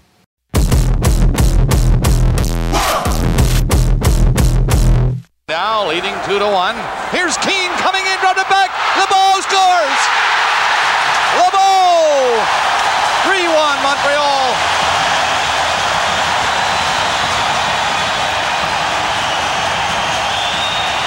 C'était il y a 30 ans, jour pour jour, le Canadien remportait la finale de la Coupe Stanley contre les Kings de Los Angeles. Regardez cette photo de famille extraordinaire. On veut bien se rappeler ce soir ici à JC de cette dernière conquête de la Coupe Stanley par le Canadien et par une équipe du Canada. Quel but de Stéphane Lebeau, le 47 est notre invité. Stéphane, comment ça va? Salut JC, je vais très bien, merci. Feeling incroyable? Oui, malgré que ça fait déjà 30 ans, le feeling était incroyable de toute évidence. Euh, remporter la Coupe Stanley euh, au Forum de Montréal devant la famille, avec tous ces coéquipiers-là, ben, c'était le rêve qui devenait réalité il y a 30 ans déjà. Tabarouette, Stéphane, je te regarde l'allure. Tu as l'air d'avoir vieilli deux ans seulement depuis ces 30 années-là. Ça n'a pas de bon sens. Prends pas de risque. J'aimerais ça, j'aimerais ça pouvoir dire que c'est vrai, mais non, euh, quand je regarde mon baptistère, euh, maintenant 55 ans, euh, les années passent très vite. Même si ces souvenirs-là là, sont quand même assez frais à ma mémoire, on ne peut pas oublier là, de, de tels moments. Mais non, jamais j'aurais cru là, que ça fait déjà 30 ans qu'on a soulevé la Coupe Stanley à Montréal. Évidemment, 30 ans, on le souligne partout cette semaine. C'est, un triste anniversaire en même temps. Le Canadien devrait avoir remporté deux, trois, quatre Coupes Stanley dans ce délai-là. Le Canada devrait avoir rapatrié le saladier euh, de Lord Stanley ici chez lui à, plus, à plusieurs reprises. C'est un peu triste que ça ne soit pas revenu encore, mais est-ce qu'à chaque année, au fil de ces 30 ans, exemple le 9 juin, tu avais cette espèce de parfum, ce feeling qui te, qui te montait de dire Tabarouette, c'est, c'est ce soir en 93 que, que je levais la Coupe Stanley au bout de mes bras? Bien, c'est sûr que le 9 juin, pour moi, là, c'est une date inoubliable. À chaque année, on, prend le temps euh, euh, d'y penser sans dire qu'on le célèbre à, à outrance. Ben, on, on se replonge dans ce moment-là, dans cet anniversaire-là. Mais tu as raison de le dire, euh, ça fait plusieurs années que je dis l'édition de 93. Euh, on, on, surfe sur cette vague-là de 1993 et à quelque part, c'est, c'est un petit peu malheureux. Là. Euh, je suis content qu'on pense encore à nous autres. Mais à un moment donné, moi-même, je commence à être pas fatigué. C'est toujours plaisant qu'on rende hommage à l'édition 93. Il faut bien me comprendre mais que ce soit déjà 30 ans que le Canadien n'ait pas gagné de Coupe Stanley, encore moins une équipe canadienne, ben, à un moment donné, là, j'ai hâte qu'on passe le flambeau peut-être à quelqu'un d'autre. Je, te comprends. As-tu une piste d'explication, toi qui as toujours de bonnes réflexions sur la, situation du hockey, Stéphane, en général? As-tu une piste de réflexion pour expliquer comment ça se fait que les équipes canadiennes n'arrivent plus à cette domination, à se faire justice au point de remporter la précieuse Coupe Stanley? Mais c'est sûr, euh, le, nombre d'équipes fait en sorte que c'est plus difficile de, la remporter. Euh, le, contexte économique canadien avec le cap salarial, euh, avec notre taux d'imposition, peut-être qu'on est légèrement désavantagé à cet égard-là. Ça prend vraiment un paquet de facteurs pour soulever cette Coupe Stanley-là. il faut pas manquer notre coup au niveau du repêchage, au niveau du développement, évidemment au niveau des différentes acquisitions qu'on fait. La marge d'erreur, elle est très, très mince. Lorsqu'on a cette fenêtre d'opportunité avec une équipe vraiment solide, bien, on peut y espérer, mais encore là, c'est rien de garanti. On le voit encore une fois cette année avec les Bruins de Boston. Euh, jadis, c'était peut-être un petit peu plus facile de la remporter. Mais somme toute, c'est quand même étonnant qu'en 30 ans, aucune équipe canadienne, et encore moins peut-être le Canadien, là, qui, euh, qui, a eu vraiment une véritable chance euh, de gagner cette Coupe Stanley-là, mis à part là, le, euh, il y a quelques années lorsque le Canadien s'est rendu ou s'est faufilé jusqu'à la finale de la Coupe Stanley. Stéphane Patrice Brisebois m'a souvent raconté, lui, c'était un flot en 93. Hein? C'était un, une recrue, c'était un kid.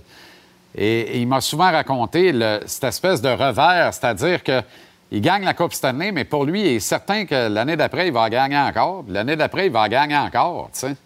Euh, oui. Quand on s'attarde à tes, à tes statistiques, le fameux dernier match, le match numéro 5 contre les Kings au Forum que vous remportez, vous soulevez la Coupe Stanley à bout de bras. Tu n'as jamais eu la chance ouais. de disputer un autre match de série éliminatoire au cours de ta carrière. Tu pouvais pas te douter de ça ce soir-là, le 9 juin en 93? Là. Non, vraiment pas. Euh, écoute, à, à l'époque, je me souviens très bien de la culture euh, où l'objectif du Canadien, c'était de remporter les Coupes Stanley. Ce n'était pas de faire les séries éliminatoires. Et puis, euh, ne pas gagner la Coupe Stanley, c'était pratiquement euh, un échec en soi comme saison de hockey. Euh, je me souviens, lorsqu'on avait gagné en 93, euh, on n'avait pas pu sortir du forum immédiatement à cause des fameuses émeutes. Et puis, on, on s'était rassemblés au, euh, au restaurant La Mise au Jeu. Il a fallu passer à l'intérieur du forum dans, dans, les estrades. Et puis, il y avait quelqu'un qui nettoyait euh, euh, le forum. Et puis, il nous avait dit, ah, c'est le fun, les gars, j'espère que vous allez répéter ça l'année prochaine. C'était la culture gagnante. Et évidemment, là, euh, 30 ans plus tard, on l'a pas gagné, mais c'était pour démontrer qu'à l'époque, euh, l'ambition était très, très grande. Et puis, en 93, euh, j'aurais bien aimé ça, reparticiper, avoir une autre chance. Euh, mais c'est ça dé, démontre à quel point c'est difficile de soulever cette, euh, ce trophée-là. Stéphane, on a vu quelques images en vrac, notamment de, Jacques Demers. Euh, Parle-moi d'anecdotes des cartes, les petites cartes qu'il avait personnalisées pour chacun des joueurs. Particulier, ça c'est particulier. On avait eu quand même une très bonne saison en 92-93. Fin de saison un peu difficile. Je pense avant trois matchs avant la fin euh, de la saison régulière, euh, on arrive au vestiaire. Le vestiaire est barré. Euh, Jacques nous interdit de l'entrée à ce vestiaire-là, nous emmène sur le banc des joueurs avec les lumières tamisées, nous montre les bannières, nous fait un petit peu un, discours sur la grande tradition gagnante du Canadien. Et après ça, il nous invite à aller au Salon des Anciens, je pense, ou au Salon des Présidents, pour laver notre linge châle en famille, pour essayer de comprendre qu'est-ce qui se passe. Et il nous demande d'endosser nos chandails avant de rentrer dans ce vestiaire-là, démontrant qu'on avait une unité. Et puis c'est le lendemain, je pense, que Jacques est arrivé avec cette fameuse carte-là de 1993, dans laquelle il nous dit qu'on fait un engagement euh, ensemble pour euh, aller vers les grands honneurs. Au début, on se demandait un petit peu vers où il s'en allait avec ça. Mais euh, 30 ans plus tard, j'ai encore cette carte-là, fétiche. Et puis, euh, évidemment, le 9 juin, c'est la photo que vous avez montrée tantôt où tous les, les joueurs, le personnel, les coachs sont sur la glace. C'est ma photo préférée. Euh, on peut pas soulever une Coupe Stanley tout seul. Donc, tous les gens qui étaient sur la, cette patinoire-là, euh, ben, ils ont tous contribué à certains égards à, à, la conquête de la Coupe Stanley. Donc, mon rêve devait être le rêve de tous ceux qui sont sur la glace. Et le grand chef d'orchestre de cette photo-là, évidemment, euh, Jacques Demers, le coach, euh, toujours une très, très grande pensée pour lui. Euh, c'est lui qui croyait en nous autres. Il l'avait annoncé dès le début. Nous allons surprendre le monde du hockey. Il n'a jamais lâché le morceau. Et puis, Jacques a été bon pour, nous tous. L'un des derniers grands motivateurs, hein? sans rien enlever à ses qualités de tacticien, mais, la mise en scène dont tu me parles là et que tu te rappelles comme si c'était hier, ça veut dire que ça t'a marqué, puis tu n'es certainement pas le seul que ça a marqué. Il faut, faut, réfléchir à ça, même si Jacques est un être hautement instinctif. Il faut y penser, il faut y réfléchir, il faut dire, va trouver une façon de rallier ces gars-là et de les, les amener à travailler l'un pour l'autre, à travailler ensemble comme des frères. Oui, les X puis les O sur le tableau ou les séances vidéo, ça t'amène euh, jusqu'à une certaine distance. Mais Jacques, c'est un meneur d'hommes. Il savait comment aller chercher le meilleur de ses, de ses joueurs avec la, la bonne approche, je pense. Euh, si je me trompe pas, JC, euh, en 92-93, il y a huit ou neuf joueurs qu'on a connu notre meilleure saison en carrière. Et Jacques avait le tour d'être un petit peu comme un, un, un père euh, exigeant mais aimable en même temps qui savait un petit peu bien doser pour aller chercher le meilleur de ses joueurs, de son équipe. Et puis ça, je pense qu'il faut pas, faut pas l'oublier là, être un meneur d'hommes, trouver les bonnes façons d'aller chercher le meilleur de tes joueurs et de ton équipe, c'est une grande qualité et de toute évidence, Jacques Demers c'était une de ses grandes forces. Nothing gonna stop us now. Éric Desjardins, truc du chapeau. Paul Di Pietro, trois buts. Oui. Et ce but qui faisait 3-1, qui est tellement important dans le match numéro 5 qu'on a vu et revu pendant cette, cette entrevue, celui que tu as marqué. Moi, à mon souvenir, Mike Keane n'avait pas de main. Tabarouette, quelle passe là-dessus? Oui, mais Mike Keane et moi, on avait vraiment une belle complicité sur la glace à l'extérieur de la patinoire. Cette année-là, on a eu euh, pratiquement toute la saison, on a évolué ensemble, euh, en grande partie avec Vincent Danfous. Par la suite, dans les séries, bon, ça s'est promené un petit peu. En début de saison, c'était avec Benoît Brunet. Euh, mais 92-93, euh, souvent, je trouve qu'on a façon de dire qu'on n'était pas une grande équipe. Moi, je suis pas d'accord avec ça.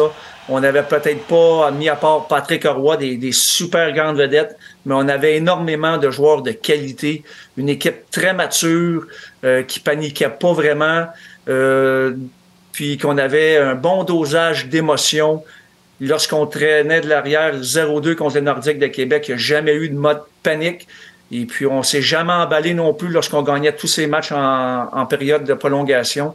Donc, une équipe, une équipe de qualité avec beaucoup de profondeur, ben parfois, ça peut devenir une équipe championne. Tu parles de Patrick en terminant. Quel leader? Est-ce que pour toi, il n'y a aucun doute qu'il doit retourner dans la Ligue nationale comme entraîneur-chef? Ben, je pense qu'il se doit d'avoir une autre opportunité. Euh, c'est un gars euh, de passion, de toute évidence. Il a déjà connu du succès avec Colorado. Il l'a reprouvé en retournant dans la Ligue de hockey junior majeur euh, du Québec. Moi, je pense que ça lui appartient un petit peu. S'il veut vraiment y retourner, il va trouver une façon de se faufiler. et puis, ça serait le fun de le revoir évoluer, d'avoir une autre chance si c'est ce qu'il veut. Et je ne suis pas dans le secret des dieux avec Patrick. Mais euh, je pense qu'éventuellement, il pourrait être un candidat intéressant là, pour une équipe de la Ligue nationale. Stéphane, merci infiniment de ces précieuses minutes. Toujours un plaisir. Célèbre bien ce 30e anniversaire de la conquête de la Coupe Stanley. On revit ça ensemble et on comprend comment c'est précieux un peu mieux.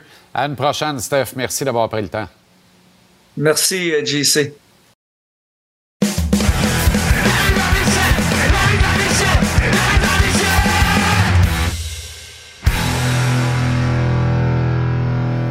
On retourne à Sunrise. Renaud Lavoie nous attend au cœur de la finale de la Coupe Stanley pour la mise en échec. Comment ça va toujours bien, Renaud? Je vois ça. Le ton tan va bien, je veux dire. Ben, écoute, c'est. Oui, oui, mais tu vois comment c'est nuageux. Hein? Ouais. C'est pas facile notre ah, séjour en Floride, Jean-Charles. Il y a beaucoup d'orages. C'est triste. Ben ouais, effectivement. Oui, je sais. Je sais. Effectivement, c'est oui. épouvantable, oui. en fait. Écoute, je te plains. Je te plains.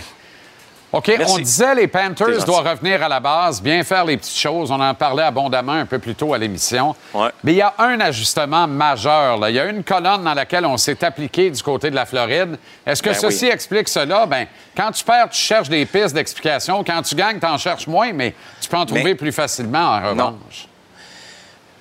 Mais ce que j'aime, c'est des équipes qui s'ajustent. Tu sais, je regarde les Sharks de San Jose. Euh, c'est Peter DeBoer qui était l'entraîneur contre les Penguins de Pittsburgh hey boy. en finale de la Coupe Stanley. 2017. On change rien. On change rien. Nous autres, on. C'est ça, 2017. On change rien. Nous autres, on s'est rendu en finale de la Coupe Stanley grâce à ça. On change rien.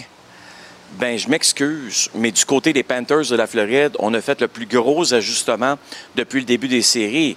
On va aller voir le tableau suivant, euh, Jean-Charles. Le titre de la chronique, c'est la mise en échec. Là, c'est comme si on n'en voulait plus de mise en échec dans le match d'hier. C'était au strict minimum. Tu vois la moyenne par match qui est au-dessus des 30 depuis le début des séries. Tu regardes ce qui s'est passé dans la rencontre d'hier. Wow. C'est un minimum, évidemment. On, jamais on a été aussi bas. Pourquoi? OK? Parce que Paul Maurice trouvait que c'était devenu exagéré. Là. Ce désir de frapper constamment, ben ouais. de se sortir du jeu, n'était pas la chose à faire face à une équipe comme les Golden Knights, qui, eux, c'est quoi? Tu veux me donner un coup de poing dans le visage, tu veux me frapper illégalement, c'est pas grave, on va se lever, on va retourner au banc, puis ça va s'arrêter là de notre côté. Alors, au lieu de persévérer dans la mauvaise direction, parce que c'est ça que c'est, donc on a décidé du côté des Panthers de s'ajuster. Chapeau, chapeau à Matthew Kachuk. Sais-tu combien de mises en échec il a hier? Ah ouais, donc? Zéro. Bon, alors, c'est parfait. Ça veut dire qu'il finit moins un parce qu'il s'est fait déchausser sur un moyen temps. mais, mais, en bout de ligne, c'est-tu quoi, Jean-Charles? OK? Euh, il est sur les trois buts de son équipe. Oui. OK? Euh, oui, il, d'ailleurs, il a Renaud, connu tout un match, mais... Le, le but en prolongation, j'étais certain qu'il avait touché à la rondelle et j'aurais adoré parce que j'aurais détroussé mes camarades de, de travail de JC ici avec qui nous étions réunis dans un, un, bar sportif de la petite Italie. Et je les aurais détroussés ouais. de 5 chacun. Ce qui m'aurait aidé à faire contrepoids du 4500 que j'ai perdu cette année avec vous autres, ma gang de tabarouettes. Ah, c'est effrayant. 4500, c'est un peu élevé. Ben, non, ben, mais, mais au-delà de, de je dois tout ça... piscine hors terre à Christian C'est Brunet, triste. capable. bon. Tout ça pour dire que je vais revenir à, à Mathieu. Oui. As-tu remarqué une chose, Jean-Charles? Mathieu Ketchuk, premier match, mauvaise pénalité, tout le monde prend des mauvaises pénalités. Mathieu Ketchuk, deuxième match, perd la tête, tout le monde perd la tête. Mathieu Ketchuk, troisième match, on va jouer au hockey. Oupsie, tout le monde joue au hockey. Alors, on le suit, ce n'est pas le capitaine de facto, mais moi, il y a une image euh, que je retiens énormément. C'est quand Sacha Barkov a été chercher le trophée là, qu'on remet quand on gagne, euh, évidemment, le, le championnat de la- Oui. de l'association. Donc, après la victoire face aux Hurricanes, qui, qui, qui est à côté de lui? C'est genre, viens-t'en tout de suite pour la photo. Là, viens-t'en, viens-t'en, t'es comme l'autre capitaine. C'est Mathieu Kachuk. Exact. OK. euh, je regarde ça, là. Euh, tu sais que ça fait 30 ans aujourd'hui que le Canadien euh, battait les Kings au terme du match numéro 5 et soulevait la dernière coupe en titre au Ouais. Canada et la dernière coupe en titre du Canadien, évidemment. Euh, avec les règlements d'aujourd'hui, est-ce que le Canadien gagnait ce coupe-là en 93? Pense pas, moi. Je m'explique. Moi non plus. Premièrement, on va commencer avec le fameux bâton de, de, Mar- de Marty McSorley. Hey Ce bâton-là, aujourd'hui, cette palette. Oui, mais, mais cette palette illégale, aujourd'hui, est légale. Oui, tu comprends? absolument, tu as raison. Donc, Hey, c'est Léon tu peux plus mesurer avec ça, la là. coiffe de Carrie Fraser. Je suis un peu assommé. oui. là. Leon Stickle. Alors, écoute, euh, aujourd'hui, déjà là, déjà là, on a une indication que euh, ce bâton-là est un bâton légal. Donc, euh, Jacques Demers, ben, il peut demander un deux une révision, mais le deux minutes de pénalité ne sera pas à Marty McSorley. Il va être au Canadien de Montréal. Donc, évidemment que Jacques Demers n'aurait pas pris une telle décision. Je vais te montrer d'autres images, Jean-Charles. OK? Regarde ça. C'est dans le match numéro 3. On se transporte du côté euh, des Kings. Les Kings qui euh, pensent avoir marqué euh, le but gagnant. Mais Guy Carbonneau tombe sur la glace. Enfin, on lui donne un, coup de bâton dans le dos. Guy Carbonneau tombe sur la glace, mais la rondelle se retrouve sous lui dans le demi-cercle du gardien. Bien, ça, je m'excuse, Jean-Charles, mais ça, c'est un, c'est un lancer de pénalité. Ben je m'en oui, fous ben qu'il reste oui. 12 secondes en troisième période. C'est un lancer de pénalité. Ben, absolument. Est-ce qu'on le revise ça aujourd'hui? Non. Mais oublie pas une chose, les officiels dans ce temps-là ne se consultaient pas de la même façon, ne se parlaient pas de la même façon. Euh, il, y avait, il y avait un seul officiel sur la glace. Hein, Il n'y en avait pas deux qui prenaient des décisions du genre. Et euh, ça, d'après moi, c'est peut-être un élément qui a changé complètement la série en 93. Si on donne un lancer de pénalité, qu'est-ce qui arrive? Est-ce que la série tombe 2 à 1 pour les Kings de Los LA, Angeles? ouais, La question se pose, mais les règlements étant différents d'aujourd'hui, écoute, en tout cas, ça, les Canadiens en ont profité et je dirais, et tant mieux. Oui, puis me dire de quoi, euh, dans, dans les séries de 93, je suis pas sûr que Forsling pogne un 2 en fin de troisième, comme hier. Un 2, pas de 2, là. Euh, Non. Ça prenait 3-2 pour donner un Ça, 2 c'est dans ce temps-là. Oh, Maintenant, il n'y a pas de 2, on donne un 2. Ça va très bien. Très, très bien. Exact. Ça aurait pu coûter la série très, à très bien. Floride, littéralement. C'est pour ça que Paul Maurice était dans tous ses états. mais- J'adore Paul Maurice. I- imagine, imagine les, les- qu'est-ce qui serait arrivé là, avec les rats à 5 piastres qu'on vend là, Ah, à la fin du match. En prolongation, il y a un but marqué en avantage numérique là-dessus. Je veux dire de quoi les officiels, là, euh, pauvres, eux, ils auraient été obligés de patiner de façon, écoute, pour éviter une Ben oui. attaque de rats de plastique. Renaud, merci pour une saison extraordinaire. C'était notre dernière ensemble. Merci On à va toi. croiser à nouveau dès le retour à l'automne. Et bon match numéro 4 demain Oui, depuis Sunrise avec toute notre équipe de description. Bonne fin de finale et repose-toi bien cet été. On se croise quelque part. Oui, bon été à toi. Salut, Renaud. Salut. Capital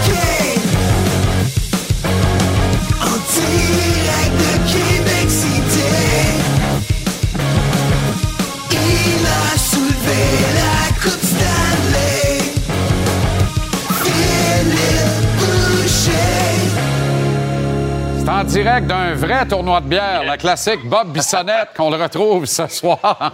Comment ça va, le grand Phil?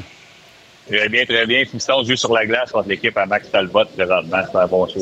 Talbot qui lâche pas, il ne rate jamais une classique Jamais. Bob Bissonnette, c'est Ouais. sensationnel, merveilleux. Euh, L'ambiance délirante, en fait, résumé rapidement, là, c'est vraiment un tournoi bien le fun. Ben, Steve Demidon et sa gang font un travail extraordinaire. Ça a déjà commencé en fin de semaine passée. Ça se termine demain. Les professionnels ont, ont commencé à jouer hier soir. Mais il y a beaucoup de monde. Il y a des spectacles tous les soirs. C'est une super belle œuvre. Il, donne, il redonne dans le sport, redonne dans la musique. C'est vraiment à l'image de Bob. C'est de Bob. Évidemment, c'est très festif. Les soirées peuvent finir tard. Moi, je suis parti tôt hier pour me coucher de bonne heure pour être en forme pour toi. Peut-être veiller un petit peu plus tard ce soir, ça reste à voir. En fait, le grand absent, malheureusement, c'est Bob Bissonnette maintenant dans Ouais. sa propre classique, mais coudon. sais, Triste sort, sort cruel. Les Panthers ont sauvé la face hier en fin de rencontre et se sauvent avec une victoire en prolongation qui nous donne l'impression que finalement on a une finale. Ben, pour le bonheur de tout le monde, pour le bonheur de tout amateur de hockey, tu ne veux pas voir une finale finir en quatre. Ça a été trop des bonnes séries. Surtout la première ronde. La première ronde, on l'a déjà oublié, là, mais selon moi, c'est une des meilleures premières rondes de l'histoire du hockey. Deuxième ronde, tranquille un peu. La demi-finale a été correcte. Là, on a une vraie série. Là, les Panthers ont bien joué. Renaud l'a très bien résumé. Le leader, c'est quelque chose de mis à jouer au hockey. Paul Maurice a pris le contrôle des troupes. On, on, on était focus à rester sur la glace, à être discipliné, à jouer à 5 contre 5, à être patient, à attendre notre chance. Il fallait attendre tard sur un but de Kutchuk et, et, et, tout un but en, en, supplémentaire, mais finalement, on a une bonne série. Moi, j'y vais encore avec Vegas parce que Vegas va gagner cette série-là. Je l'avais mis en 6, je pense que c'est à peu près là que ça va finir. Mais pour tous les, tous les amateurs de hockey, en moi et toi et tout le monde qui sont ici dans le building, les gens qui nous écoutent et qui voulaient avoir une bonne finale, partisans des deux équipes ou partisans de peu importe les équipes, on va avoir une vraie finale. Vraiment. Phil, un petit saut dans la queue. Euh, ouais. Qu'est-ce que tu penses des nouvelles sanctions sur les bagarres?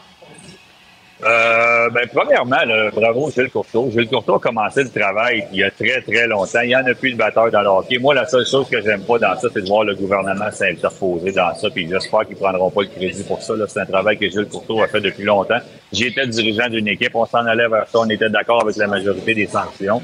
Euh, il va toujours avoir, malheureusement, je dis malheureusement maintenant des batteurs dans le hockey. C'est un système d'autodéfense, de, de, mécanisme d'autodéfense pour éviter d'autres gestes disgracieux qui pourraient arriver dans le hockey avec les bâtons mis en échec par, par en arrière et tout et tout. Mais moi, je suis d'accord avec ça. On s'en allait là. C'était inévitable. Euh, je vais le dire, je vais le répéter. Bravo Gilles Courteau pour le travail qui a été fait dans ce dossier-là. Grosse rumeur en marge du repêchage de demain. Étienne Gauthier pourrait devenir la propriété ouais. de ton ancien club, les Voltigeurs de Drummondville. D'une certaine ah ouais. façon, rentrer à la maison parce qu'on sait que son père ouais. Denis est très impliqué avec l'organisation ouais. des voltigeurs. T'en penses quoi? Euh, ben, je sais que Stéphane Julien était vraiment tanné que je l'appelle dans ce dossier-là quand j'étais actif comme DG des, des voltigeurs de Drummondville. Je serais pas surpris que le travail se continue présentement à essayer d'aller le chercher. Je vais être le gars le moins surpris du monde si Gauthier est à Drummondville demain. Ça reste à voir parce que c'est un excellent joueur. C'est un joueur qui peut aider une bonne une équipe pendant les deux prochaines saisons. Rimouski sont assurément après lui, Moncton sont assurément après lui. On pourrait nommer beaucoup d'équipes qui aimeraient ça l'avoir parce que c'est un, un, joueur qui a un bon pedigree, qui peut jouer à toutes les sauces. Mais moi, je pense qu'il va porter un chandail rouge demain après-midi. Hmm. OK, Coupe de 1993, 30 ans jour pour ouais, jour aujourd'hui. Et le Canadien a éliminé, ouais. chemin faisant, l'équipe qui t'avait repêché, les sabres de Buffalo, ouais. pour atteindre la finale et finalement battre les Kings. C'était ma première saison dans la Ligue nationale. J'ai été retourné euh, junior majeur euh, le 14 février. Alors, j'ai pas participé aux séries, mais j'ai suivi ça de près. Puis le Canadien de Montréal, nombreux matchs pendant leur parcours en overtime. Tout le monde se souvient de ça. Moi, ce que, ce que je me souviens plus, c'est Éric Desjardins. Tu sais, jeune défenseur ben oui. droitier qui veut faire sa place dans la Ligue nationale. Tu regardes ce qu'il était capable de faire, un tour du chapeau dans un match de la finale. Si je me trompe pas, c'est un natural hat-trick qui a marqué les trois buts ce soir-là. Puis l'autre anecdote, Renaud en a parlé en long et en large avant, mais il faut, faut que j'en parle c'est Marty McSorley et son fameux bâton. Je pensais pas que j'allais me faire échanger à Los Angeles deux ans plus tard. Je confirme que les gars taquinaient encore souvent Marty McSorley. Puis combien de fois qu'on a dit dans la chambre, Gretzky pouvait dire dans la chambre, les gars, avez-vous checker vos bâtons? Peut-être que si on aurait checké nos bâtons il y a deux ans, on aurait peut-être gagné la Coupe Stanley. Fait que, j'en ai entendu parler, c'était rendu une, une joke là, permanente dans notre chambre. Euh, je suis pas sûr que c'est des choses qu'on aurait dû appeler, mais c'est un règlement. On en a pris avantage dans ce temps-là. Ça a servi au Canadien de Montréal.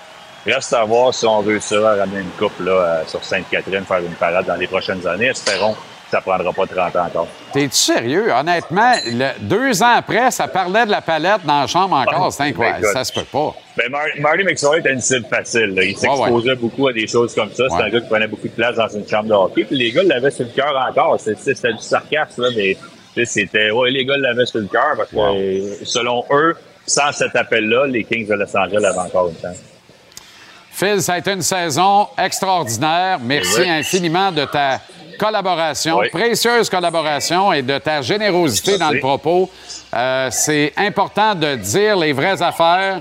Et quand tu as pris le virage médiatique, tu l'as pris avec cette intention de dire les vraies affaires.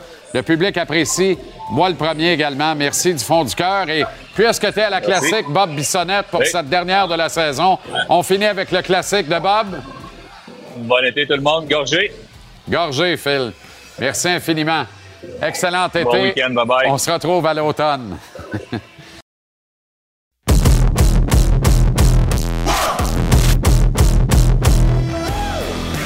« 30 ans, jour pour jour. Voilà, 9 juin 1993. Dernière conquête de la Coupe Stanley par une équipe canadienne. Dernière conquête de la Coupe Stanley par le Canadien. Il y était aux premières loges, l'un des gagnants lors de cette conquête contre les Kings de Los Angeles. Jean-Jacques Daigneault est avec nous. Jean-Jacques, comment ça va? Ça va très bien, JC. Euh, merci de l'invitation. Merci d'accepter, Jean-Jacques. 30 ans et un clin d'œil à la fois. La vie passe si vite. On guésonne un peu hein, en 30 ans. À qui le dis-tu?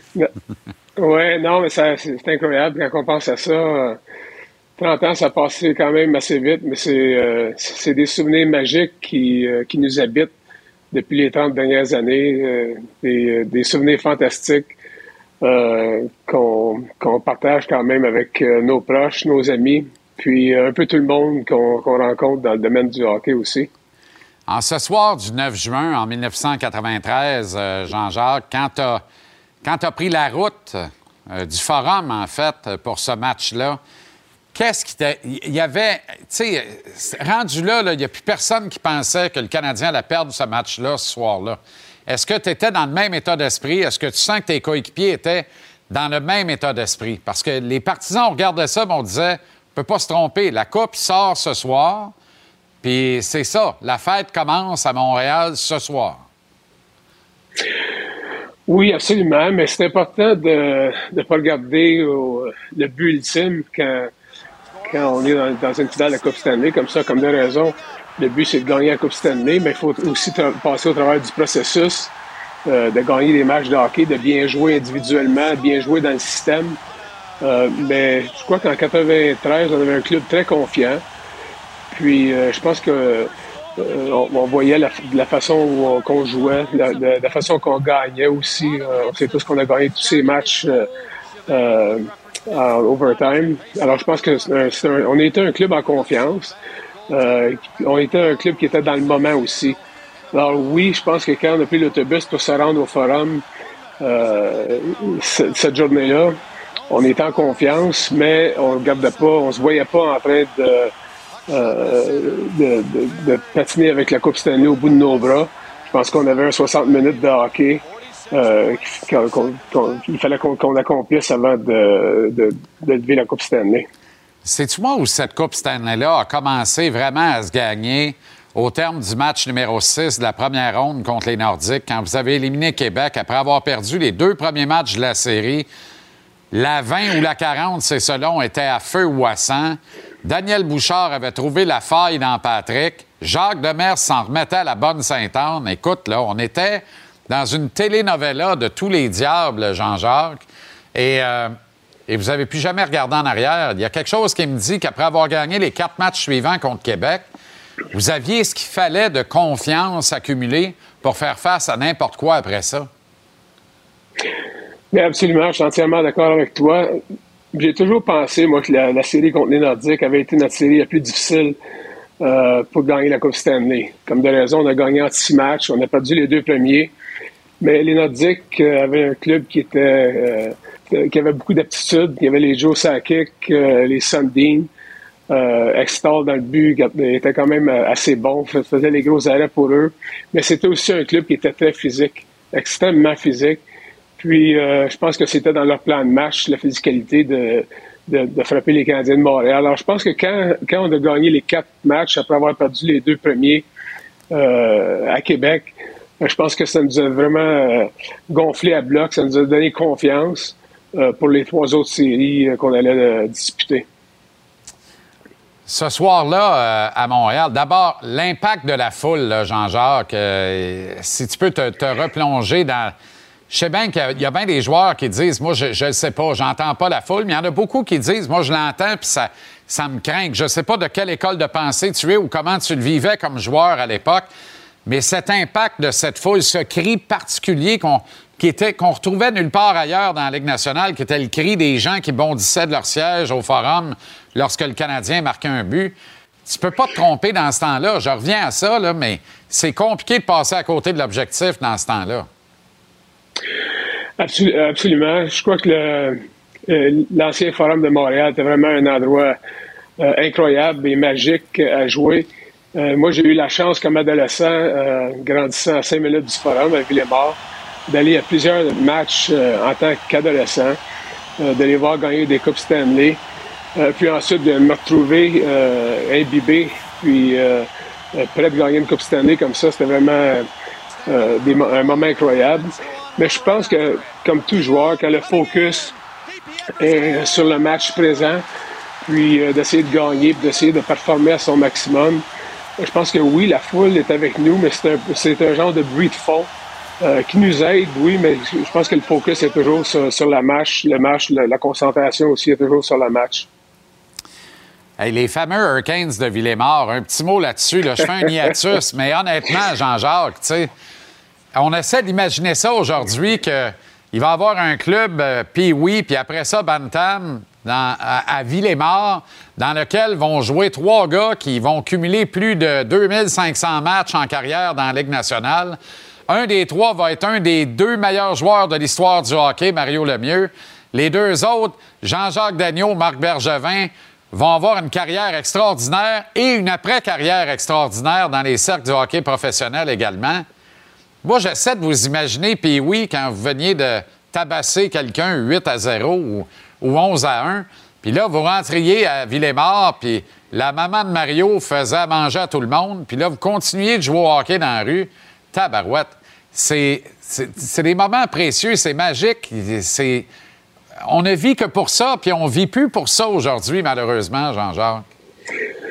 Oui, c'est- vraiment dommage. Euh, Je sais quand, quand tu mentionnes ça, parce que c'est- j'en parlais justement avec ma femme il n'y a, pas- a pas si longtemps. Puis euh, tout, le groupe qui a joué avec les Hurricanes de Villemort pendant euh, peut-être 4 ans, puis AA, 11 et 12 ans, Bantam AA, 13 et 14 ans, avec Ron Stevenson, qui était un détective comme, comme entraîneur-chef, qui était détective pour la, la ville de Montréal. On était bien entourés. Euh, on avait un environnement compétitif, compétitif mais sain. Mais on, était aussi une gang de chums, une bonne gang de chums. Puis on gérait bien parce que, euh, comme de raison, on, pratiquait peut-être deux fois semaine. On jouait aussi euh, deux fois la fin de semaine. Mais quand les saisons étaient finies, on continuait à jouer au hockey dans les cours d'école. Puis on, était, on se gérait tout le temps. Quelqu'un appelait, disait, OK, demain, on, on joue dans le cours d'école Saint-Jean-de-Mata. Euh, toi amène le filet, toi amène les pattes de gardien, moi je vais avoir les balles. On était tous bien gérés, mais on était une gang de chums.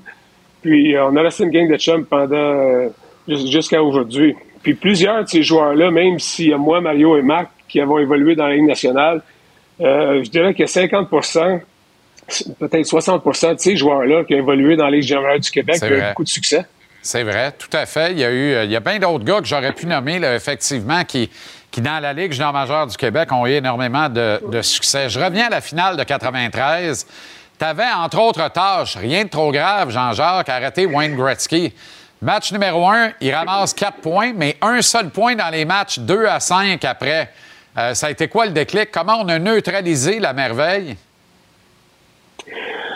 Je pense que c'était les ajustements qu'on a fait. On a fait beaucoup d'ajustements au cours des séries. Comme de raison, on était très bien coachés avec Jacques Demers, Jacques Laperrière, Charles Tifo. On avait un bon groupe euh, d'entraîneurs, mais on avait aussi des entraîneurs qui capables de faire des ajustements. Puis, euh, un, des ajustements qu'on avait fait contre les, euh, euh, contre les Kings de Los Angeles, c'est de, de faire de la pression arrière euh, sur, euh, qu'ils appellent ça du tracking ou du pushback dans, dans, dans l'anglicisme. Alors, Wayne, euh, Gretzky ne pouvait pas vraiment arrêter à l'intérieur de la ligne de la ligne bleue pour le garder pour les deuxièmes vagues. Euh, aussi, on essayait de- d'intercepter beaucoup de ces rondelles euh, qui était lancé derrière le, le filet. Alors, on sait que Wayne Gretzky passait beaucoup de temps derrière le filet, qu'on appelait son office. Puis, euh, nous, ben, notre plan de match aux défenseurs, c'était de se tenir près euh, du poteau euh, rapproché, puis d'ess- d'essayer d'intercepter tous les, les lancers ou les passes qui étaient faites derrière le filet, le filet dirigé pour Wayne Gretzky. Euh, puis aussi, ben, on essayait de, de déconcentrer, on, on essayait de le frapper, mais Wayne Gretzky, c'est Wayne Gretzky. D'après moi, avec Mario, c'est le meilleur joueur de hockey au monde. puis C'était quelqu'un qui était rapide et très difficile à frapper. Un mot sur ce, bon Jacques Demers, euh, euh, à qui on souhaite juste du bien, évidemment. Euh, Jean-Jacques, il était de cette race de coach qui s'est perdu un peu par la suite, qui était des purs motivateurs. Puis j'enlève rien à ses qualités de tacticien quand même, mais c'était un pur motivateur. Et je pense que il a ajusté le discours, il a ajusté le tir tout au long de ce tournoi printanier, sauf erreur, non? Oui, absolument. Quand on regarde Jacques Demers, je pense que Jacques Demers, en 1993, était quand même avant-gardiste euh, dans, dans ses façons de, de gérer un club de hockey. Euh, comme de raison, il aimait beaucoup ses joueurs, mais il pouvait être tough en même temps, il pouvait être exigeant, puis il laissait, il laissait ses joueurs le savoir quand ils ne jouaient pas à hauteur de son potentiel, mais aussi c'est quelqu'un euh, on parle beaucoup de famille à l'intérieur d'un groupe de hockey, mais Jacques Demers connaissait le nom de toutes les femmes, connaissait le nom de tous les enfants, euh, savait que ma femme allait aux hautes études commerciales, euh, au HEC, puis elle terminait ses études. Euh, elle, connaissait les, noms de, la femme de Guy Carbonneau, de Patrick, de Kurt Muller. Alors, c'était pas seulement au niveau hockey euh, qui faisait une, job incroyable. Jacques, il savait que derrière tout joueur, il y avait un système de support qui était les familles. Puis, euh, je pense qu'il il allait au- au-delà de, de son chemin pour essayer de, faire en sorte euh, que, ces personnes-là étaient importantes. C'est un sujet sensible, Jean-Jacques, mais comme euh, Jacques l'a abondamment abordé dans la biographie, l'excellente biographie de, Martin, de Mario Leclerc à l'époque, son, son analphabétisme, est-ce que vous étiez au courant? Est-ce que vous vous doutiez de quelque chose par rapport à ça? Parce que, euh, vu de l'extérieur, il n'y a rien qui laissait paraître ça d'aucune espèce de façon. Non, pas du tout. C'est clair. Parle-moi de la fameuse soirée du 9 juin en 1993. euh, les, les débordements qu'il y a eu autour du forum après la victoire. Serge Chavard m'a raconté que vous avez été comme un peu cloîtré dans le forum pendant plusieurs heures. C'est vrai, ça? Oui, en fait, ça a été un mal pour un bien. Euh, comme de raison, il y avait des activités euh, extracurriculum après la victoire des, des Canadiens à l'extérieur du forum. Mais de notre côté, je pense que euh, ça nous a donné l'opportunité de passer du temps ensemble, les joueurs, les femmes, les familles aussi. Moi, de mon côté, bien, je pense que j'avais euh, cinq frères et sœurs qui étaient qui étaient là-bas au forum. Alors, ça, ça nous a permis de rester ensemble jusqu'à peut-être deux heures du matin, je crois, avant de, de prendre un taxi puis s'en aller euh, vers nos résidences. Mais je pense que quand on gagne la Coupe Stanley comme ça, il y a- un niveau de fatigue extrême, puis un niveau d'accomplissement aussi. Puis je pense, de mon côté, je parle, euh, c'est mon opinion. Moi, j'avais juste le goût de retourner chez moi, puis euh, de regarder, de regarder les deux derniers mois, puis de regarder la, so- la, la- la soirée, puis cette conquête de la Coupe Stanley-là, euh, seul avec ma femme. Avec une coupe de sac de glace, probablement, Jean-Jacques? Ben, euh, une, une coupe de livres en moins, ça c'est ça, ça, c'est certain. Mais moi, je me rappelle euh, cette, euh, cette soirée-là, je pense que je suis revenu chez moi vers 2 heures du matin. Puis euh, j'ai regardé les nouvelles en boucle, là, en anglais, en français. C'est comme quelqu'un pensait moi. ça vient pas juste d'arriver. Incroyable. Est-ce que tu parles encore euh, euh, fréquemment ou occasionnellement à certains de tes coéquipiers de l'époque, euh, pour, ne serait-ce que pour vous rappeler ces moments-là? Tu sais, on dit que quand une famille s'unit comme ça, c'est quand même deux mois très intenses, beaucoup d'émotions, et qu'on soulève le Saint Graal à la fin de ça, ça tisse des liens pour la vie. Pas tout le monde avec tout le monde nécessairement, mais certains d'entre vous avec d'autres parmi vous. Est-ce que c'est ton cas? Ben, bien dit. euh, Je sais, je pense que euh, le fait de gagner un championnat comme ça, le fait de gagner une Coupe Stanley à Montréal, euh, a tissé des liens avec tous les coéquipiers avec lesquels, lesquels on a joué. Je dirais que des conversations, j'en ai pas vraiment avec tous mes joueurs. J'ai envoyé quelques textos à Patrick quand il était à Coupe Memorial, puis euh, quand je voulais qu'il batte les, les Moussets d'Halifax. Pas parce que j'ai dit ça. mais, mais, mais les liens sont, sont tissés serrés. Euh, euh, je suis entièrement d'accord avec toi. Euh, j'ai fait une promotion il y a quelques mois à, euh, à Montréal, à Laval, puis Kevin Haller était là avec son épouse, puis euh, on a échangé, mais c'était pareil, même si ça faisait 20, 30 ans qu'on s'était pas vu. euh, c'était pareil comme si on s'était vu hier. On a eu un bel échange, puis euh, non, ça a été fantastique. Alors, c'est des beaux liens avec euh, tous, les, euh, tous les membres de l'équipe euh, qui ont, gagné, qui ont euh, travaillé pour gagner, ce- pour la conquête de cette Coupe cette année-là. Sinon, tout va bien, Jean-Jacques, la famille, la santé, tout va bien? Oui, il fait 100 degrés ici en Arizona, je peux pas me plaindre. Euh, je viens juste de terminer mes études avec un, euh, on appelle ça un Associate Degree à Scottsdale Community College. Alors, ça, ça a été deux ans d'ouvrage intense, mais euh, je suis bien content d'avoir mon diplôme. Wow! Félicitations pour ça, bravo. Merci de Merci ce beaucoup. partage de ces souvenirs-là de ce 9 juin 1993. Toujours un plaisir, Jean-Jacques. Prends soin de toi. Au plaisir de se croiser. Merci de l'invitation, JC.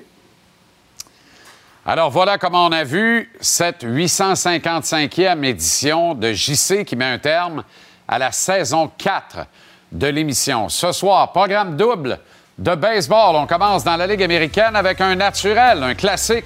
Les Red Sox à New York contre les Yankees. On s'en va à 22 heures au magnifique stade des Giants à San Francisco qui sont les autres des Cubs de Chicago. Demain, Dès 19h, l'avant-match suivra l'intégrale et l'après-match avec Dave et son équipe.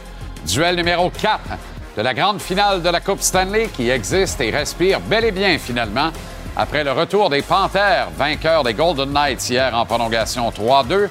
Duel numéro 4, donc demain, à notre antenne ici à TBR Sport. Il est encore temps de dire merci. Merci à une équipe formidable en régie. Merci à cette équipe de plateau. Surtout, merci à vous d'être si fidèles à ce rendez-vous quotidien qui nous remplit de plaisir, de joie et d'information.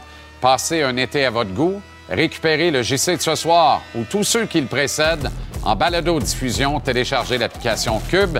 L'émission quotidienne est mise en ligne tous les soirs vers 19h30 sans des interruptions publicitaires. Je vous souhaite de la paix, de l'amour, de la santé, du bonheur, du plaisir. Rendez-vous lundi le 18 septembre prochain pour le début de la saison 5 de JC qui promet encore plein de rebondissements, du plaisir et de l'information. Salut, bon été. On se retrouve à l'automne.